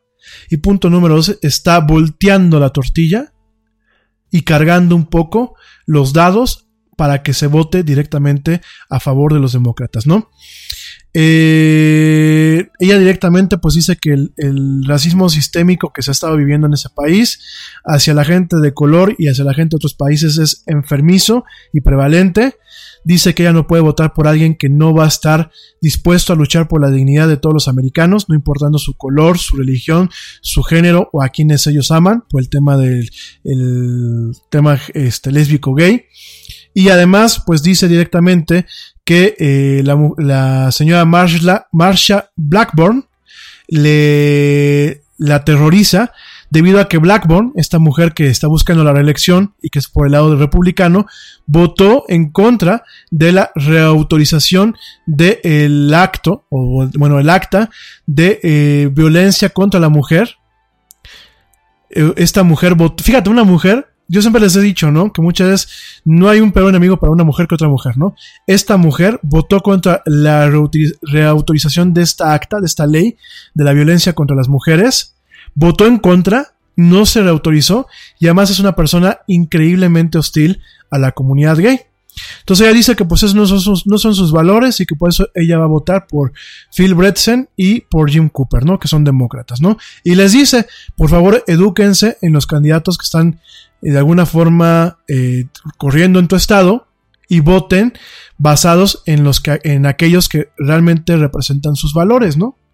Entonces es muy interesante esto que hace, es un proselitismo muy, muy, este, muy, como te diré, muy genuino. No estoy defendiendo a la señora Taylor Swift.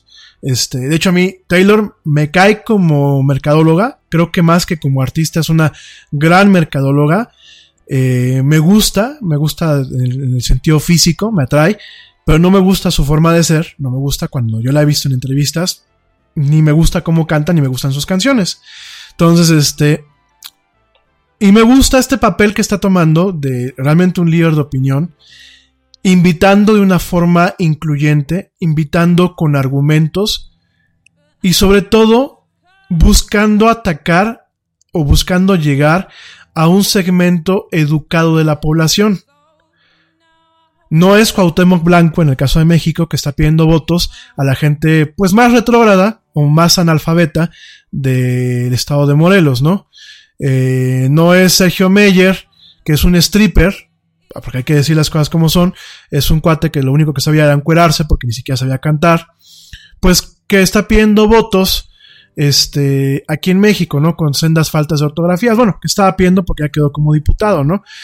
No es la señora Carmen Salinas aquí en México, que es una pseudoactriz que ha hecho dinero a partir de la muerte de uno de sus hijos y la lástima que da y estar metida en un chisme, ¿no? Y que realmente son, son, son personajes que vamos a decir las cosas como son y perdónenme si ustedes, si alguno de ustedes votaron por ellos, si les duele la neta, son personas que antes de buscar a un segmento inteligente del votante, buscaron al segmento más idiota y más ignorante de las personas que votaron por ellos. Porque tú puedes votar por un partido y puedes votar por lo que representa la cabeza de ese partido y por el presidente que yo siempre he dicho que el señor presidente electo no tiene, no tiene malas ideas en sí, Ojalá que eh, no fuera la persona que llegó al poder quien, este, quien las tiene, pero bueno, este, creo que pueden haber cosas rescatables. Soy optimista, quiero tener esperanza. Creo que muchos votaron por un cambio genuino, pero hubo gente que votó por este tipo de personajes, ¿no? Que discúlpenme, pues humildemente se los digo y no porque yo sea un cerebro. Yo también soy muy idiota para muchas cosas, ¿no? Pero creo que hay que informarse, ¿no? y sobre todo hay que informarse y si se va a hacer un proselitismo, pues la persona que está haciendo proselitismo pues tiene que tener unos valores similares a los tuyos. No nada más porque sale en la tele y dices, ah, pues es un artista, debe tener la razón. O no porque el Yeti te lo diga, porque sale en el radio, puede tener razón. Pues nada más lo hagas, ¿no? De alguna forma, si yo represento tus valores y me tienes una confianza y, en algún momento le llego a hacer eh, menciona algún, algún candidato o algún partido, ja, que lo dudo, porque para mí todos son la misma porquería, sean del color que sean y sean la persona que sea, pero bueno. Creo que, lo, creo que lo único que salva aquí en México para mí es el señor Kumamoto, ¿eh? El señor este, Pablo Kumamoto, creo que es la única persona que se salva. Para mí los demás, lo que yo siempre he dicho, no hay, no hay mejor político que el político que está muerto. Aquí y en China, ¿eh? Porque todos los políticos tienen su, su, su, su lado muy denso, ¿no? Pero más allá de todo esto rollo que te acabo de echar, me parece muy bien, me parece muy bien que esta muchacha utilice su base, porque tiene una base tremenda, utilice su base, les dé razones, se abra, porque no la veo que sale encuerada en la foto, ni sale sexy ni nada, sale en una foto austera, en una foto inclusive eh, bajo algunos términos pues analógica, sale con una camisa de, de franela, sentada como en un sillón, ni siquiera sale maquillada y sale buscando, buscando, este, eh, de alguna forma, eh, llegar a esto, ¿no? O sea, llegar a invitar a que se haga un, un, ejercicio demoscópico. Dice mi papá, este, que no hable de Carmen Salinas, que es excelente imitadora y es actriz, que no sea mamila. Ay, papá. Ese fue mi papá, fue mi mamá quien escribió esto, porque no, ¿cuál, cuál excelente imitada? La señora Carmen Salinas Palonio, porque si ves palmitote, de verdad. O sea, y, y, y, ¿saben qué es lo que más coraje me da? Que no solamente paga uno por ir a ver sus obras, bueno, tengo que reconocer, hace un buen papel en Aventurera no solamente uno paga para, para, para, la publicidad para sus novelas o para leer sus obras, sino aparte ya le pagamos para que se vaya a dormir y echar chisme al Congreso de la Unión en su momento. Digo, ay, no sé. Este, no quiero hablar de política porque si no, después aquí me linchan, ¿no? Este, dice Blanquita Chaya que saludos y que saludos, este, cuando, cuando la mamá del Yeti opina que le manda muchos saludos. Pues sí, la mamá del Yeti, lo que pasa es que no le gusta subirse aquí al micrófono a platicar, pero la mamá del Yeti no, porque sea la mamá del Yeti, tiene puntos de vista muy interesantes y que aparte pues son, como para tener un equilibrio, ¿no? Igual mi amiga Gina, las he invitado a la mamá del Yeti que tiene puntos de vista muy valiosos, muy interesantes y muy ciertos, no porque sea mi, mamá. He invitado, a mi, le he dicho a mi amiga Gina que pues de alguna forma en algún momento puede ser la parte del auditorio que necesita cierto que me bajen en ocasiones de mi nube, pero no quieren ninguna de las dos venir, así que auditorio, pídanles a la mamá del Yeti y a la señora Gina que vengan para que haya un poco de equilibrio, ¿no?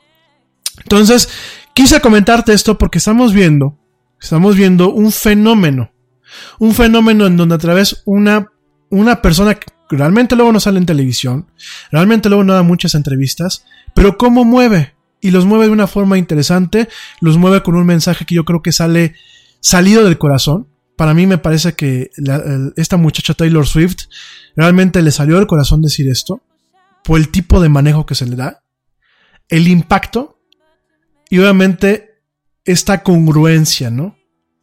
Que aparte, pues seguramente ya le ocasionó, ya le ganó a ella muchos más seguidores, ¿no? Entonces, eh, ¿qué es lo que se puede venir más a, más a futuro, no? Este. Eh, eh, se puede venir una época, y por eso lo quise comentar, no porque me guste Taylor Swift y a ver si me escucha y, me tira la onda, no. Se puede venir un tema en donde mucha, aún más de lo que estamos viviendo hoy en día, mucho más de los temas de este, democráticos en un país se generen o se tomen las decisiones directamente en las redes sociales, directamente en los medios digitales y directamente por personas que no nos podemos imaginar. Me vas a decir, estas elecciones pasó en México, si hubo una gran eh, participación o si hubo grandes movimientos que surgieron a partir del manejo de las redes sociales, sí. Si hubo estrategias muy grandes, sí. Si hubo mucho este tema que te platiqué, de inclusive de, los bots, de los trolls, del manejo de las encuestas, por supuesto que lo hubo, lo platicamos. Pero todavía hubo un, un nicho, hubieron varios nichos de votantes, e inclusive votantes jóvenes, que todavía mucho de su toma de decisiones las basaron también no solamente con lo que vieron en la red, sino con lo que vieron en los periódicos y con lo que vieron en los programas de televisión, sobre todo en las mesas de debate eh, de, las, mesas de, de, las, de las televisoras. Todavía. Eh, mucho de los sesgos eh, democráticos que hubieron tanto en Estados Unidos como en México, como en otros países, en esos últimos ejercicios democráticos, se dan por actores que uno ya conoce, actores que son líderes de opinión, como comentaristas, como articulistas, como columnistas, como... Eh, eh, ¿Cómo se llama? Como gente que de alguna forma se escapa al ámbito netamente del entretenimiento. De hecho, bueno, pues es más, ¿no? Si aquí muchas veces alguien decía del entretenimiento, ¿no?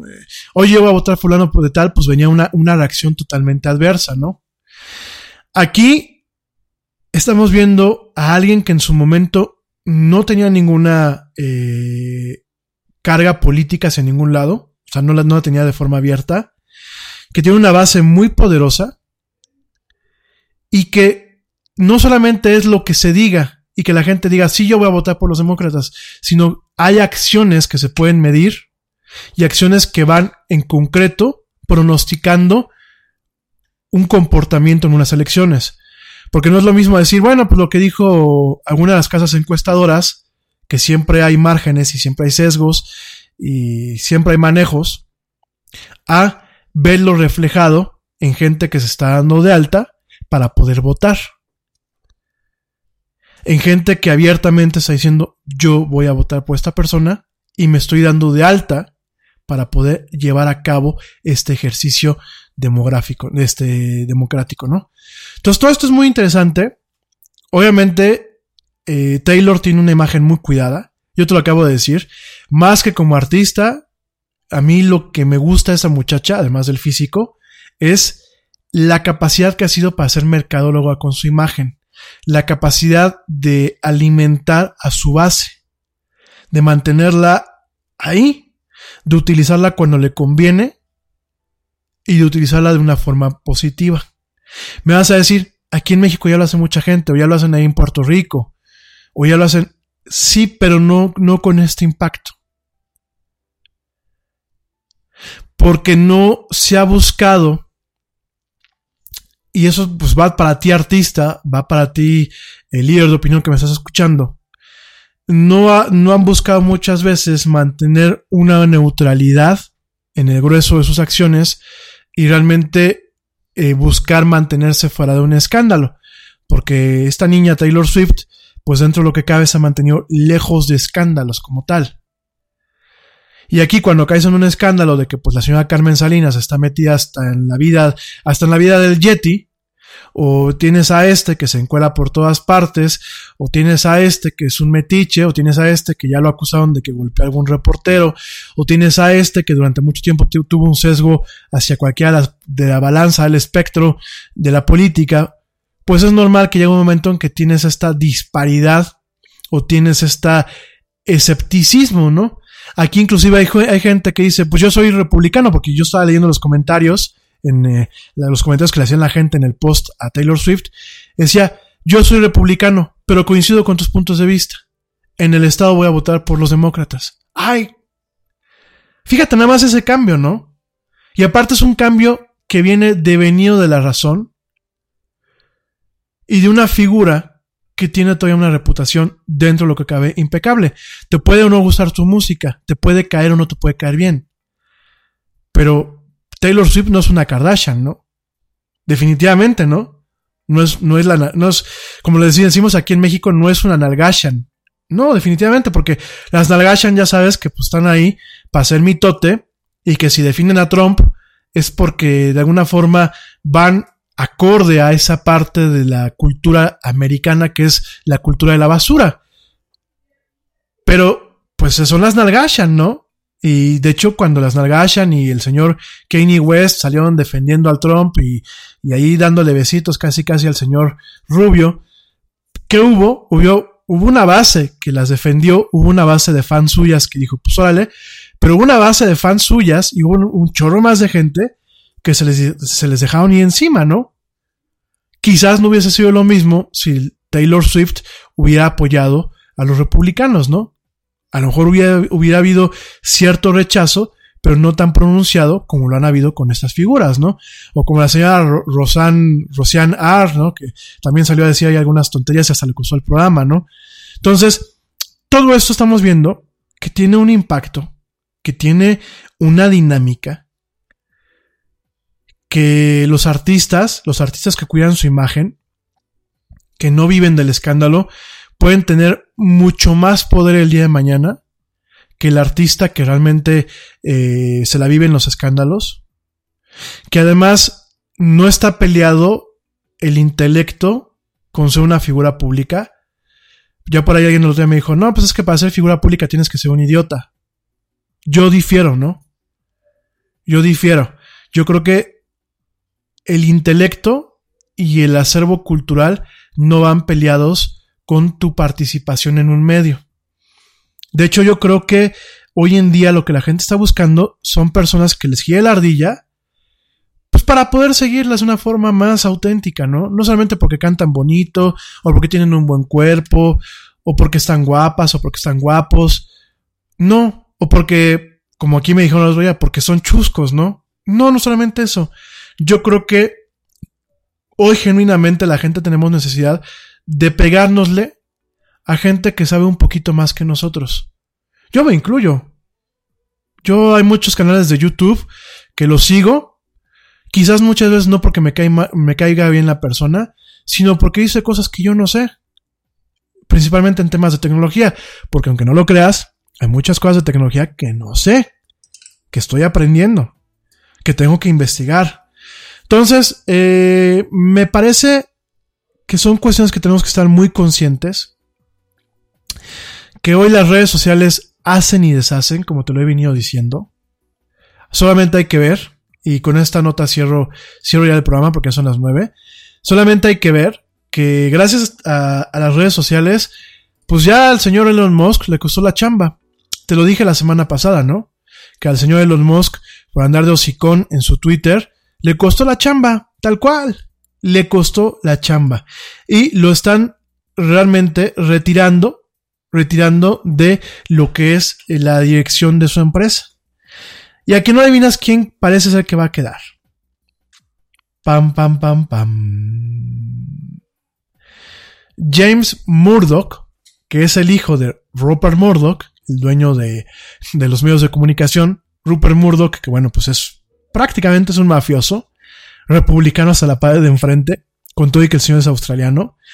Y el hijo de Rupert Murdoch, James Murdoch, está como el director que probablemente reemplace a Elon Musk como director de Tesla. Tal cual. Te recuerdo que Elon Musk tiene que renunciar a su cargo después de eh, haberse arreglado con la SEC el mes pasado por el tema de eh, la acusación de fraude que se le levantó a él, por el tema de los tweets que en este año el señor estuvo manejando, ¿no? Los tweets donde decía que iba a volver totalmente privado otra vez a Tesla, ¿no? Entonces después de que la SEC le dijo, pues mira, eh, te quieres salvar de multas y de bote, vas a tener que, como parte de todas las condiciones, vas a tener que dejar este, la dirección de Tesla, así va a ser, y aparentemente el que se perfila, el que se perfila para ser el director, va a ser James Murdoch, hijo de Rupert Murdoch, ¿no? Directamente, bueno, pues es un director no ejecutivo de Tesla, es una persona que está en, la en el consejo directivo, en la mesa de, directores. Eh, parece ser que él va a estar este, como director. Eh, de hecho, es el candidato clave para el puesto. Y directamente eh, cumple con las especificaciones de lo que es este, la SEC. Y bueno, parece ser que el señor Musk tiene como consentido a un cuate que se le conoce, que se llama como, ah, se llama Antonio Gracias, que es el, director independiente de Tesla, pero pues directamente, eh, como es un cuate que es, ha sido colega del señor Musk, de Elon Musk, pues directamente la SEC le dijo que no, que naranjas, y lo más probable es que el señor eh, Murdoch, el señor James Murdoch, hijo de Rupert Murdoch, el magnate de los medios, pues directamente directamente entre a tomar las riendas de esta empresa y se la quitan una vez más al dueño, ¿no? En este caso, bueno, pues por hocicón el señor Mosco, ¿no? Este, con esta nota quiero cerrar, nada más para que te des eh, idea de lo impactante que es. Y quiero aprovechar también para cerrar con una, nota que te voy a platicar mañana. Esta nota me la mandó eh, mi amigo Ernesto Carbó. Y esta nota es una nota que tiene un impacto en muchos sentidos. Mañana te lo voy a platicar. Y es que Sears, la tienda Sears allá en Estados Unidos, Sears aquí en México, la tienda Sears se va a la quiebra. Se prepara para una posible bancarrota en Estados Unidos. Ya contrató a la firma consultora M3 Partners LLC para preparar lo que es una declaración de bancarrota.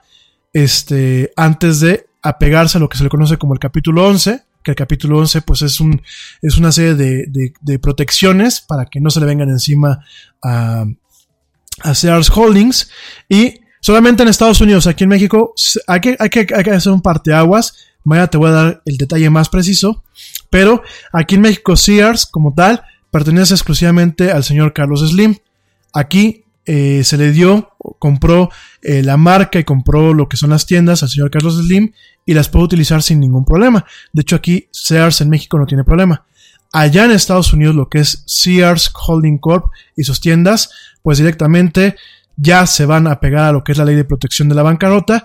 Esto porque se va a la bancarrota, a la quiebra.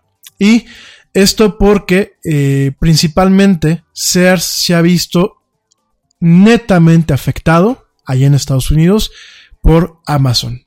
Te voy a platicar mañana con detalle, pero sirva esta elección para que entendamos que la economía digital ya no está en el futuro, ya no es a ver si innovo, ya no es no pasa nada, ya no es estamos en México, ya no es eh, es cosa de los hipsters o es cosa de los millennials, es cosas que están aquí, cosas que están ya pasando y cosas para que empresas que tuvieron un potencial para prevenirse, como ahorita lo es Sears, como en su momento lo fue Kodak, como en su momento lo fue BlackBerry. Empresas que tuvieron dinero, talento y la capacidad de prevenirse, no lo hicieron. Y aquel, aquella amenaza que la vieron a menos, es una amenaza que hoy llegó y les está dando el tiro, el tiro de muerte. Entonces, mañana lo vamos a platicar, solamente te queda dejar con esto. Mañana jueves, te prometo ahora sí que platicamos de Fortnite, Mañana jueves platicamos un poquito de temas más relax. Mañana jueves platicamos de eh, la parte que nos quedó pendiente de Doctor Who. Mañana jueves platicamos de muchas otras cosas más. Ahorita voy a entrar a, cambiar la, descripción del podcast. Porque luego me dicen, wey, lo bajamos el podcast por Spotify y hablaste de todo menos de lo que venía en el título. Entonces ahorita voy a hacer el cambio. Pero mañana, mañana sí me voy a pegar un poquito más al guion. Que aquí tengo el guion a la mano. Lo tengo aquí en, la, en una de las computadoras. Y me lo salto, pero ya me lo voy a evitar saltar menos. Cabina, te pedí que me echabas una mano, no solamente en controles.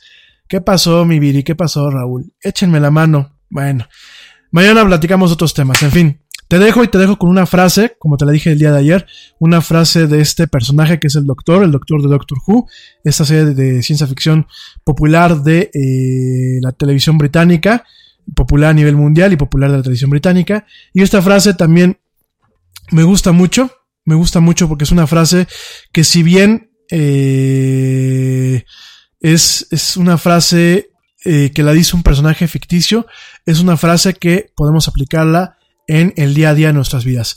Y esta frase nos dice que, lo dice el doctor, el doctor número 11, que el doctor número 11 viene, este, lo dijo en la temporada 6, episodio 6, y dice, dice directamente que él, bueno, dice tal y como, te voy a decir como lo dice él, ¿no?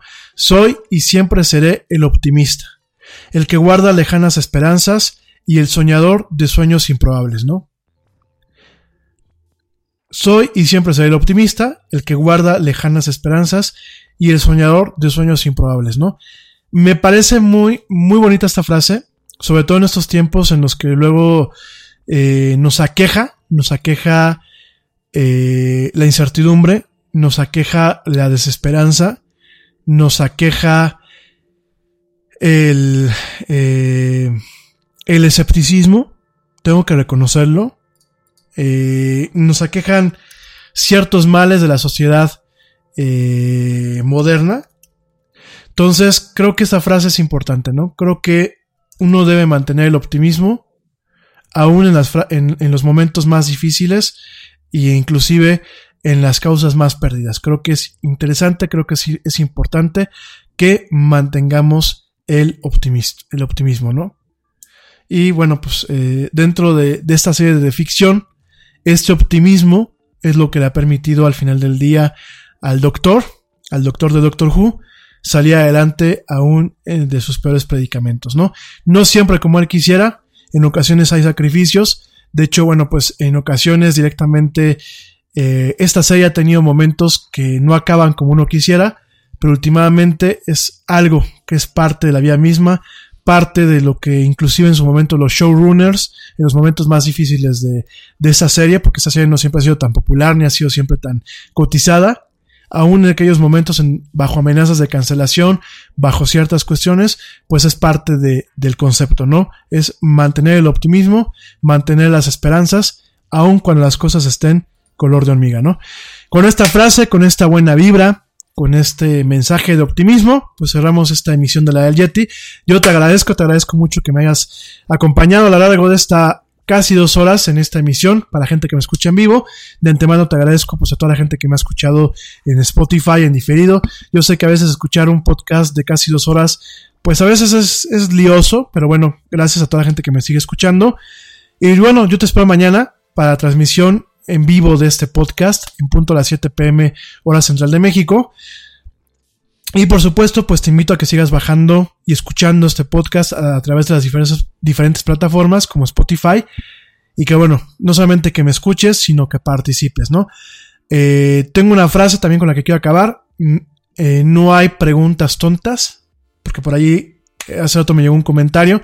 No hay preguntas tontas, hay silencios imbéciles. En estos tiempos tan complejos y tan complicados, no hay preguntas tontas, hay silencios imbéciles. Entonces, cualquier duda que, pienses tú que yo te puedo resolver, y no hace falta que me digas a lo mejor es una pregunta tonta, cualquier duda que tú crees que yo te puedo resolver, mándamela. Si no te la puedo resolver al aire, te la resuelvo fuera del aire y después la comparto con todos ustedes. Pero por favor, si sirvo para esclarecer algunos detalles que ustedes tengan en cuanto a tecnología y actualidad, estoy aquí a tus órdenes. Bueno, pues pórtense bien. No, que diga, pórtense bien, pórtense muy mal, cuídense muy bien, disfruten esta noche de miércoles, ya por fin llegamos a esto que es la mitad de la semana, nos escuchamos mañana y como dijo el tío Yeti, Coro, ¿qué dijo el tío Yeti? Cabina, ¿qué dice el tío Yeti? Vámonos, porque ya nos vieron, nos escuchamos el día de mañana.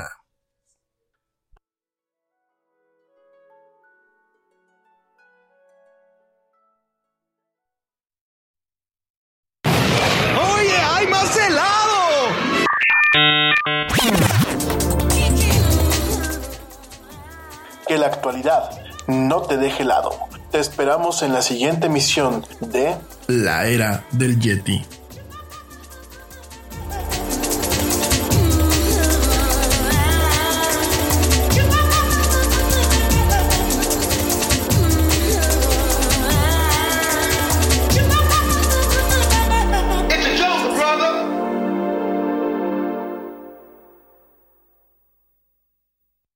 Nada es más importante que la salud de tu familia y hoy todos buscamos un sistema inmunológico fuerte y una mejor nutrición. Es por eso que los huevos Egglands Best te brindan más a ti y a tu familia. En comparación con los huevos ordinarios, Egglands Best te ofrece 6 veces más vitamina D y 10 veces más vitamina E, además de muchos otros nutrientes importantes, junto con ese sabor delicioso y fresco de la granja que a ti y a tu familia les encanta. Todos queremos lo mejor para nuestras familias. Entonces, ¿por qué no los mejores huevos? Solo Egglands Best. Mejor sabor, mejor nutrición, mejores huevos. Nada es más importante que la salud de tu familia y hoy todos buscamos un sistema inmunológico fuerte y una mejor nutrición. Es por eso que los huevos Egglands Best te brindan más a ti y a tu familia. En comparación con los huevos ordinarios, Egglands Best te ofrece 6 veces más vitamina D y 10 veces más vitamina E, además de muchos otros nutrientes importantes, junto con ese sabor delicioso y fresco de la granja que a ti y a tu familia les encanta. Todos queremos lo mejor para nuestras familias. Entonces, ¿por qué no los mejores huevos? Solo Egglands Best. Mejor sabor, mejor nutrición, mejores huevos.